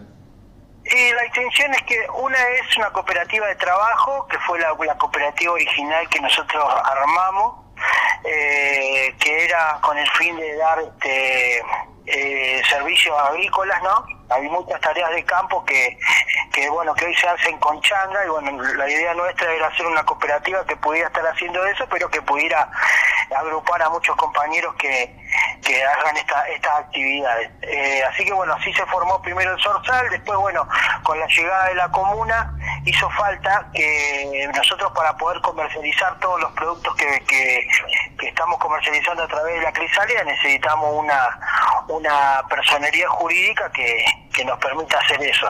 Y la cooperativa de trabajo nos limitaban algunas cosas, entonces surgió la idea de entre todos los compañeros formar la, la cooperativa de la crisálida, que es una cooperativa agroalimentaria, que nos permite este, comercializar todos los productos que nosotros hacemos y además este, nos permite asociar a muchos compañeros que, que antes, bueno, con la cooperativa de trabajo como productores no podían estar formando parte, ahora forman parte de la, de la crisálida. Eh, ¿Cuántas personas están componiendo esta comuna o, si se quiere, la cooperativa La Crisálida y la cooperativa El Sorsal? Eh, un número exacto no, no, no hay porque es bastante dinámico, porque la mayoría de la gente trabaja de forma voluntaria. Este, sí, por ahí, por ahí te puedo decir la cantidad de la gente que forma las, las organizaciones, porque eso nosotros tenemos libros de socios, Por ejemplo, el Sorsal son ocho familias, eh, la, la- la cooperativa, la Asociación Civil San Juan Martita son 12 y después la cooperativa de agroalimentaria del Sorsal también son 12. Ah, un número más que interesante. ¿eh? Para el ámbito de la producción agroalimentaria es más que interesante ese número acá en San Luis. Sí, después ahí también dentro de la crisálida participan eh, muchos estudiantes, muchos, eh, ¿cómo se llama?, profesionales que, que están laburando con nosotros. Después también tenemos productores que también trabajan, que, que bueno, que ahora la idea con la con la, agroaliment- la cooperativa agroalimentaria es que pasen a ser parte de la, de la cooperativa, pero que están trabajando directo o indirectamente con nosotros. Nosotros somos, ahora estamos en la producción hortícola y bueno, eh, tenemos muchos compañeros que se suman a, a la comercialización. Que bueno, que con el tiempo van a formar parte de, de alguna de las cooperativas seguramente. ¿Y por qué optaron por constituir una cooperativa como forma organizativa, eh, Pollito? Y nosotros optamos por la cooperativa por el tema de la comercialización. En, la- en los dos aspectos, tanto en, el- en la comercialización de la fuerza laboral, cuando fue la cooperativa de trabajo, como en la comercialización de la eh, con, con los productos que elaboramos. Porque el tema es que hoy la carga tributaria para ser monotributista, que es la razón por la que se acercan los compañeros, es bastante complejo para poder cubrirla. Y las cooperativas no- nos permiten esto, nos permiten que, que podamos comercializar dentro del sistema este, con boleta, todo, y bueno, y que, y que podamos hacerlo de otra manera individualmente sería muy complejo, para que cada uno tuviera boletero. Por ejemplo, nosotros ahí con compañeros de Candelaria estamos vendiéndole a Sol Puntano el zapallo. Le vendimos 3.000 kilos el otro día de zapallo a Sol Puntano. Eh, que eso lo hicimos a través de una boleta de la cooperativa. Eh, que de otra manera el productor, eh, el compañero que tenía lo- los zapallos no podría haberlo hecho si no fuera parte de la cooperativa. Claro, porque claro. él no puede tenerlo el monotributo, no tiene todo en regla, entonces si no tenés todo en regla, Sol Puntano no te compra nada. Tal Así cual. que, bueno, Y si vos decís que eh, decís eh, es una buena cantidad, 3.000 kilos de zapallo, pero si esos 3.000 kilos de zapallo es lo único que cosechaste durante todo el año, si tenés que pagar el monotributo personal durante todo el año y todas las otras cargas que se suceden, te queda cero de ganancia prácticamente. En cambio, a través de la cooperativa es diferente. Claro, exactamente. Esa es una de las principales razones por la que se formó la cooperativa, la necesidad puntual de, de poder este, comercializar y además no- después, bueno, nos, nos sirve, nos sirvió como herramienta para poder juntarnos, para poder encontrarnos en el territorio a partir de la necesidad de la comercialización, pudimos formar la organización, pudimos formar la cooperativa y a partir de eso, este, bueno, nos, no- nos empezamos a sumar. Hoy nosotros tenemos vinculación con asociaciones y otras o con organizaciones eh, de diferentes lugares con las que estamos haciendo la comercialización del bolsón de verdura que van desde Nogolí hasta Candelaria. O sea es todo un tramo bastante largo de productores que bueno que estamos de alguna manera enlazados y, y que nos estamos juntando gracias a la comercialización eh, que, la verdad que, que es un punto un cuello de botella para todos nosotros como productores y que bueno que la cooperativa nos ha dado la posibilidad de hacer esto Te has adelantado justo una pregunta que te iba a hacer, era si se relacionaban con otras cooperativas o asociaciones civiles. Me estás dando, diciendo que sí. ¿Por qué mm, no nos comentás para la, la audiencia de Caminos Ancestrales cómo es ese tipo de organización para el bolsón y, qué, qué incluyen dentro de ese bolsón y qué, digamos, cuál es la participación de cada una de estas organizaciones que vos mencionaste, tanto de Novolí como de Candelaria, como ustedes ahí en Luján. ¿no?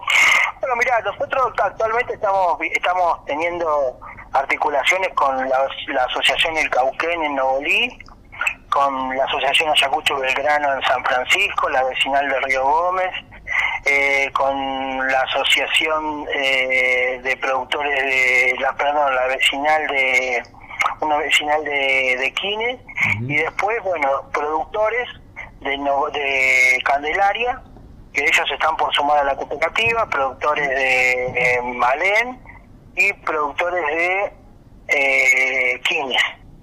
Bueno, este verano fue algo particular, porque eh, la cosecha duró nada más que hasta el 15 de enero por el tema de los calores y la falta de agua. Fue bastante grave acá en el norte eh, y bueno, así que tuvimos producción de tomate hasta el 15 de diciembre, eh, perdón, hasta el 15 de enero más o menos. Después ya no hubo más cosecha y bueno, no hubo más tomate. Y el ¿Por qué bolsón- problema de agua? ¿No tienen riego? Sí, tienen riego, pero el riego es muy poco.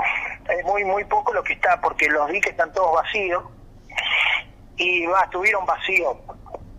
Ahora eh, ahora volvieron a llenarse porque bueno llovió y ya ya se llenó. El, el- acá vino a llover, a llenarse el dique recién ahora en marzo, la última, la primera semana de marzo.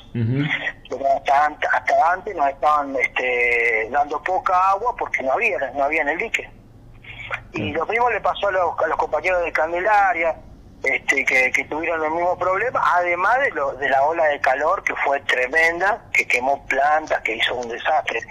Con poca agua y con ese calor, la verdad que no, era, era bastante este, seguro que, que las cosechas no iban a ser buenas. Así que bueno, eso no, nos pasó y fue en general en todo el norte.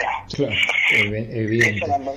Eh, ¿Cuáles son las acciones que vos considerás como más importantes hasta ahora que han realizado desde eh, la comuna de La Crisálida? Y, y también vale que nos digas desde cuánto tiempo hace que están trabajando así en conjunto.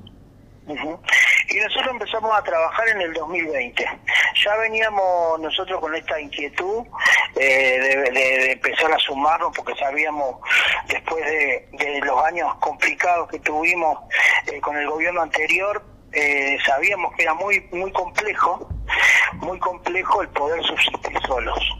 Eh, entonces, bueno, eh, no- no- nosotros a partir de, de una historia que tenemos eh, en el Foro de la Agricultura Familiar, a través de la FONAV, a través de, un montón de, organizaciones en las que participamos, nos quedaron un montón de articulaciones, vínculos y trabajo en conjunto con asociaciones, instituciones, compañeros, organizaciones estudiantiles, bueno, un montón de, de- de- compañeros con los que trabajamos durante muchos años bueno, a partir de, de- del 2019, 2020 con la pandemia empezamos a pensar en esto, en, en la necesidad, ¿no? De tener un lugar que nos nuclea a todos para poder aunar los esfuerzos, porque los esfuerzos todos por desperdigados por todos lados son bastante este, difíciles de, mantener, así que bueno, eh, nos surgió esto de, de, juntarnos, de empezar a, explorar este, este tema que bueno, como, como mucho, como a todos les pasa, nosotros la comuna también la vamos creando día a día, no es algo que tenemos pensado en la cabeza, dijimos bueno, a partir de somos una comuna, sino que es algo que estamos aprendiendo y que estamos desarrollando que nos ha dado muchísimo muchísimos resultados, hemos conseguido muchísimas cosas, hemos logrado muchas cosas que solo sabemos que no lo hubiéramos hecho. Hoy la Crisálida tiene un galpón que, que bueno nos cedió la municipalidad de Luján, que es un galpón donde donde bueno donde estamos este, produciendo donde tenemos huertas comunitarias eh, donde estamos haciendo valor agregado. Hicimos este año una cosecha de tomates importante y bueno y ahí se hizo la producción en articulación con sindicatos eh, con el sindicato Esmata que, que bueno que nos dio una mano con, con la maquinaria para que podamos hacer los tomates eh, y la verdad que, que, que el logro más grande que ha tenido la comuna es la misma comuna. El que la podamos haber llevado en el tiempo, que la, la, la hagamos crecer día a día, ¿no? Porque empezamos siendo productores que armaban un bolsón y hoy hay médicos veterinarios y estudiantes de un montón de carreras, hay un montón de compañeros que, que, se han sumado eh, de otras organizaciones que participan directa o indirectamente, pero que participan.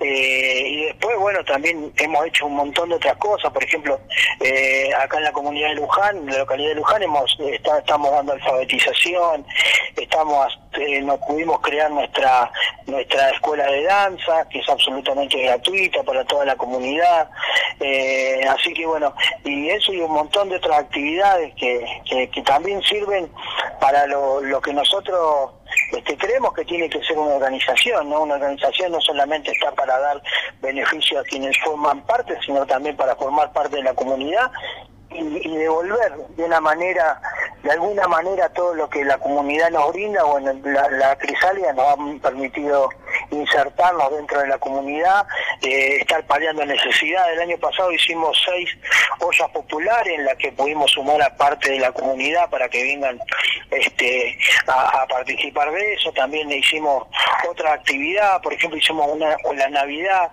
para la Navidad hicimos pan dulce de forma comunitaria y lo repartimos entre toda la gente del barrio donde se encuentra el galpón. Eh, bueno, esas son, son cosas que, que, que nos permiten a nosotros este, de alguna manera estar dentro de la comunidad eh, y además trabajar en otras cosas que de, un, de solamente como productores jamás lo podríamos haber hecho solamente como cooperativa. La, la comuna nos ha permitido este, salirnos de nuestro rol de productores eh, y empezar a ser parte de una comunidad, ¿no? Y a devolver y a ayudar y a ser parte en, la- en cubriendo necesidades o a veces dando de forma recreativa porque hicimos muchas ferias, eh, hicimos algunos shows ahí para, para la gente, así que bueno, son cosas que, que uno como productor en lo común no lo haría. Para terminar, ¿cómo los encuentra ustedes a la comunidad en este tiempo que estamos viviendo de gran incertidumbre, primero por la pandemia, después por una guerra que no esperábamos? ¿Los encuentra bien parados en este momento? Y yo creo que nos encuentra como a todo el mundo, con, con una incertidumbre muy grande. Eh, veníamos de una pandemia que creíamos superada, que, que creemos que, que bueno que la vacuna ha sido la gran solución y, y creemos que, que el gobierno este que tenemos de alguna manera ha respondido en ese punto. Eh, y después tenemos una gran incertidumbre en cuanto al futuro, por, por bueno por todo lo que está pasando y, y realmente vemos que el gobierno nacional de alguna manera no no le está pudiendo encontrar la vuelta para poder este, sortear la crisis que obviamente que no es, no es parte de este gobierno sino que es heredada sabemos eh, de dónde viene. El tema es que no le han podido encontrar la solución. Y eso es lo que nos preocupa. Eso es lo que nos preocupa como comunidad. Nos preocupa como comunidad porque nosotros estamos insertos como te comentaba estamos insertos en la comunidad y la comunidad está necesitando cada vez más cosas. Eh, nosotros o sea vamos a hacer todo lo posible para para que nosotros tenemos el bolsón de verdura por ejemplo lo que vamos a tratar de hacer es que el bolsón de verdura como el año pasado cueste lo mismo desde enero hasta diciembre el año pasado nosotros pudimos mantener el costo de 450 pesos, 8 kilos de verdura desde enero hasta diciembre. Este año trataremos de hacer lo mismo, porque eh, tratamos en eso nosotros de, de- de dar nuestro granito de arena, ¿no? Como productores, tratar de que, de que todos tengamos para comer, tratar de llevar comida sana a la mesa de todos los compañeros y de toda la gente de las comunidades que en las que estamos participando. Así que este año calculo que seguiremos haciendo lo mismo y ese es nuestro trabajo.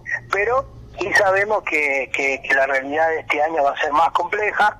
¿Por qué? Porque hay una guerra que no sabemos cómo va a terminar y además hay una realidad económica que, que viene avanzando, una bola de nieve que viene avanzando y que, que no se puede parar y que y que la verdad que vemos que no hay idea para pararla. Y seguramente que sí, nosotros eh, la, la, la necesidad de tener el Estado presente es fundamental. Es fundamental el Estado provincial, el Estado nacional, los Estados municipales.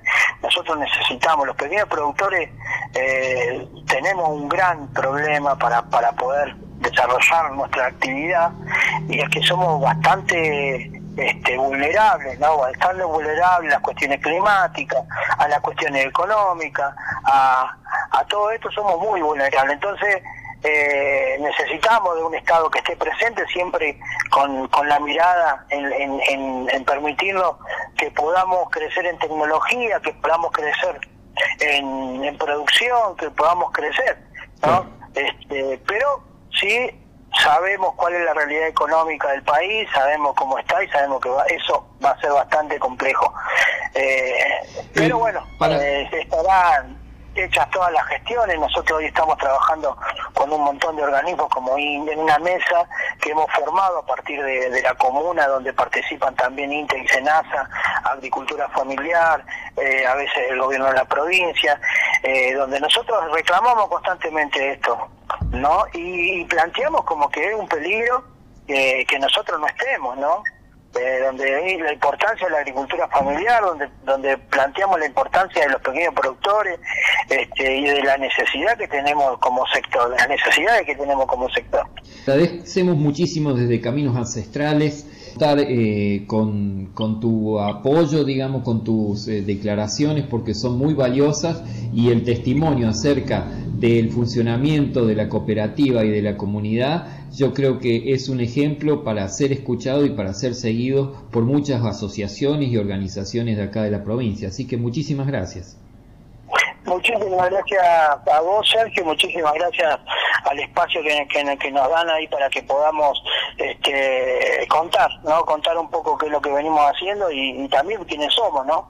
Para que, para que, bueno, para que nos puedan conocer y un programa como, como este que, que, que es provincial, la verdad que nos da esa oportunidad, así que muchísimas gracias.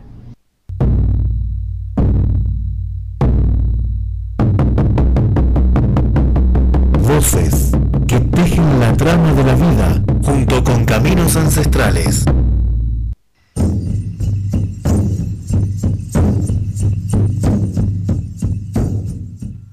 Bueno, escuchábamos ya la última nota del programa y antes de irnos me gustaría poder agradecerle a la audiencia de Radio Rebelde y de Caminos Ancestrales porque llegar a dos años de programa, este segundo año de Caminos Ancestrales, no es poca cosa y mucho menos para una temática tan invisibilizada como la temática del campesinado y de los pueblos indígenas. Así de que es una instancia bastante linda poder empezar un nuevo año de este programa, poder sostener en el tiempo esta iniciativa. Y esto lo logramos, por supuesto, gracias al esfuerzo de nuestro equipo, pero también gracias a la audiencia, quienes están del otro lado del dial, quienes están del otro lado de la radio, quienes nos escuchan en Spotify o quienes siguen nuestras publicaciones en redes sociales.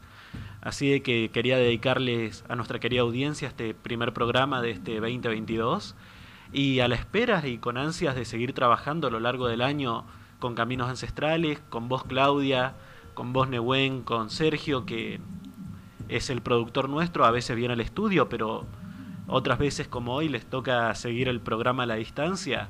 Así que mandarle un abrazo muy grande y un abrazo muy grande a toda nuestra audiencia. Pucuy, Pucuy, Matequeren, celebramos este nuevo caminar, este nuevo camino, este nuevo tejido. Y sí, pedimos que el Gran Espíritu abra todas las puertas para acompañarnos durante todo el año. Y también me sumo a los agradecimientos, José, y sobre todo a los agradecimientos a nuestros pueblos indígenas que siguen vergando por un buen vivir y a nuestros campesinos que siguen luchando por una mesa soberana y este equipo que es un equipo maravilloso que se va consolidando en el tiempo y, y nada, esto, qué bueno, volver a caminar, volver a tejer y volver a crecer en este 2022, amplificando las voces que históricamente, como vos decís, han sido invisibilizadas. Pero bueno, un año bastante esperanzador, de acuerdo a lo que vivimos ayer también, José, ¿no? Con la audiencia de la Defensoría del Público, ahí, digamos, este, hubo presencia en muchas voces que han sido acalladas durante mucho tiempo y existen este, intenciones de poner en vigencia una política pública que apoye eh, estos emprendimientos que tienen que ver con una agenda nueva, con una agenda propia, con una agenda instituyente y contrahegemónica que nos permita democratizar la comunicación.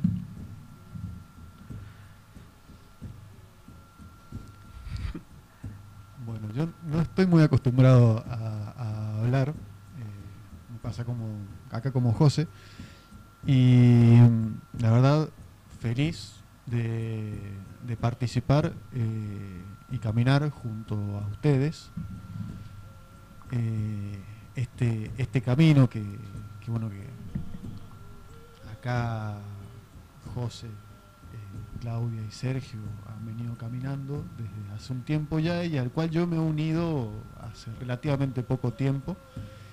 Eh, movimiento del cual estoy orgulloso. Eh, así que bueno, muchas gracias. Eh, muchas gracias al equipo, muchas gracias a la audiencia, muchas gracias a la, a la radio. y bueno, y por más, a por más pasos, más pasos firmes como este, el de hoy. Retomamos el tejido el próximo viernes a la hora habitual. Así será. Así será. Antes de irnos a nuestra querida audiencia, les digo de que si buscan en Google Radio Rebelde Contenidos, van a encontrar nuestro canal de Spotify, ahí van a tener la retransmisión de este programa y de todos los próximos programas de Caminos Ancestrales. Simplemente ese pequeño chivito y por mi parte nada más. Nos vemos el próximo viernes. Pucuy. cụi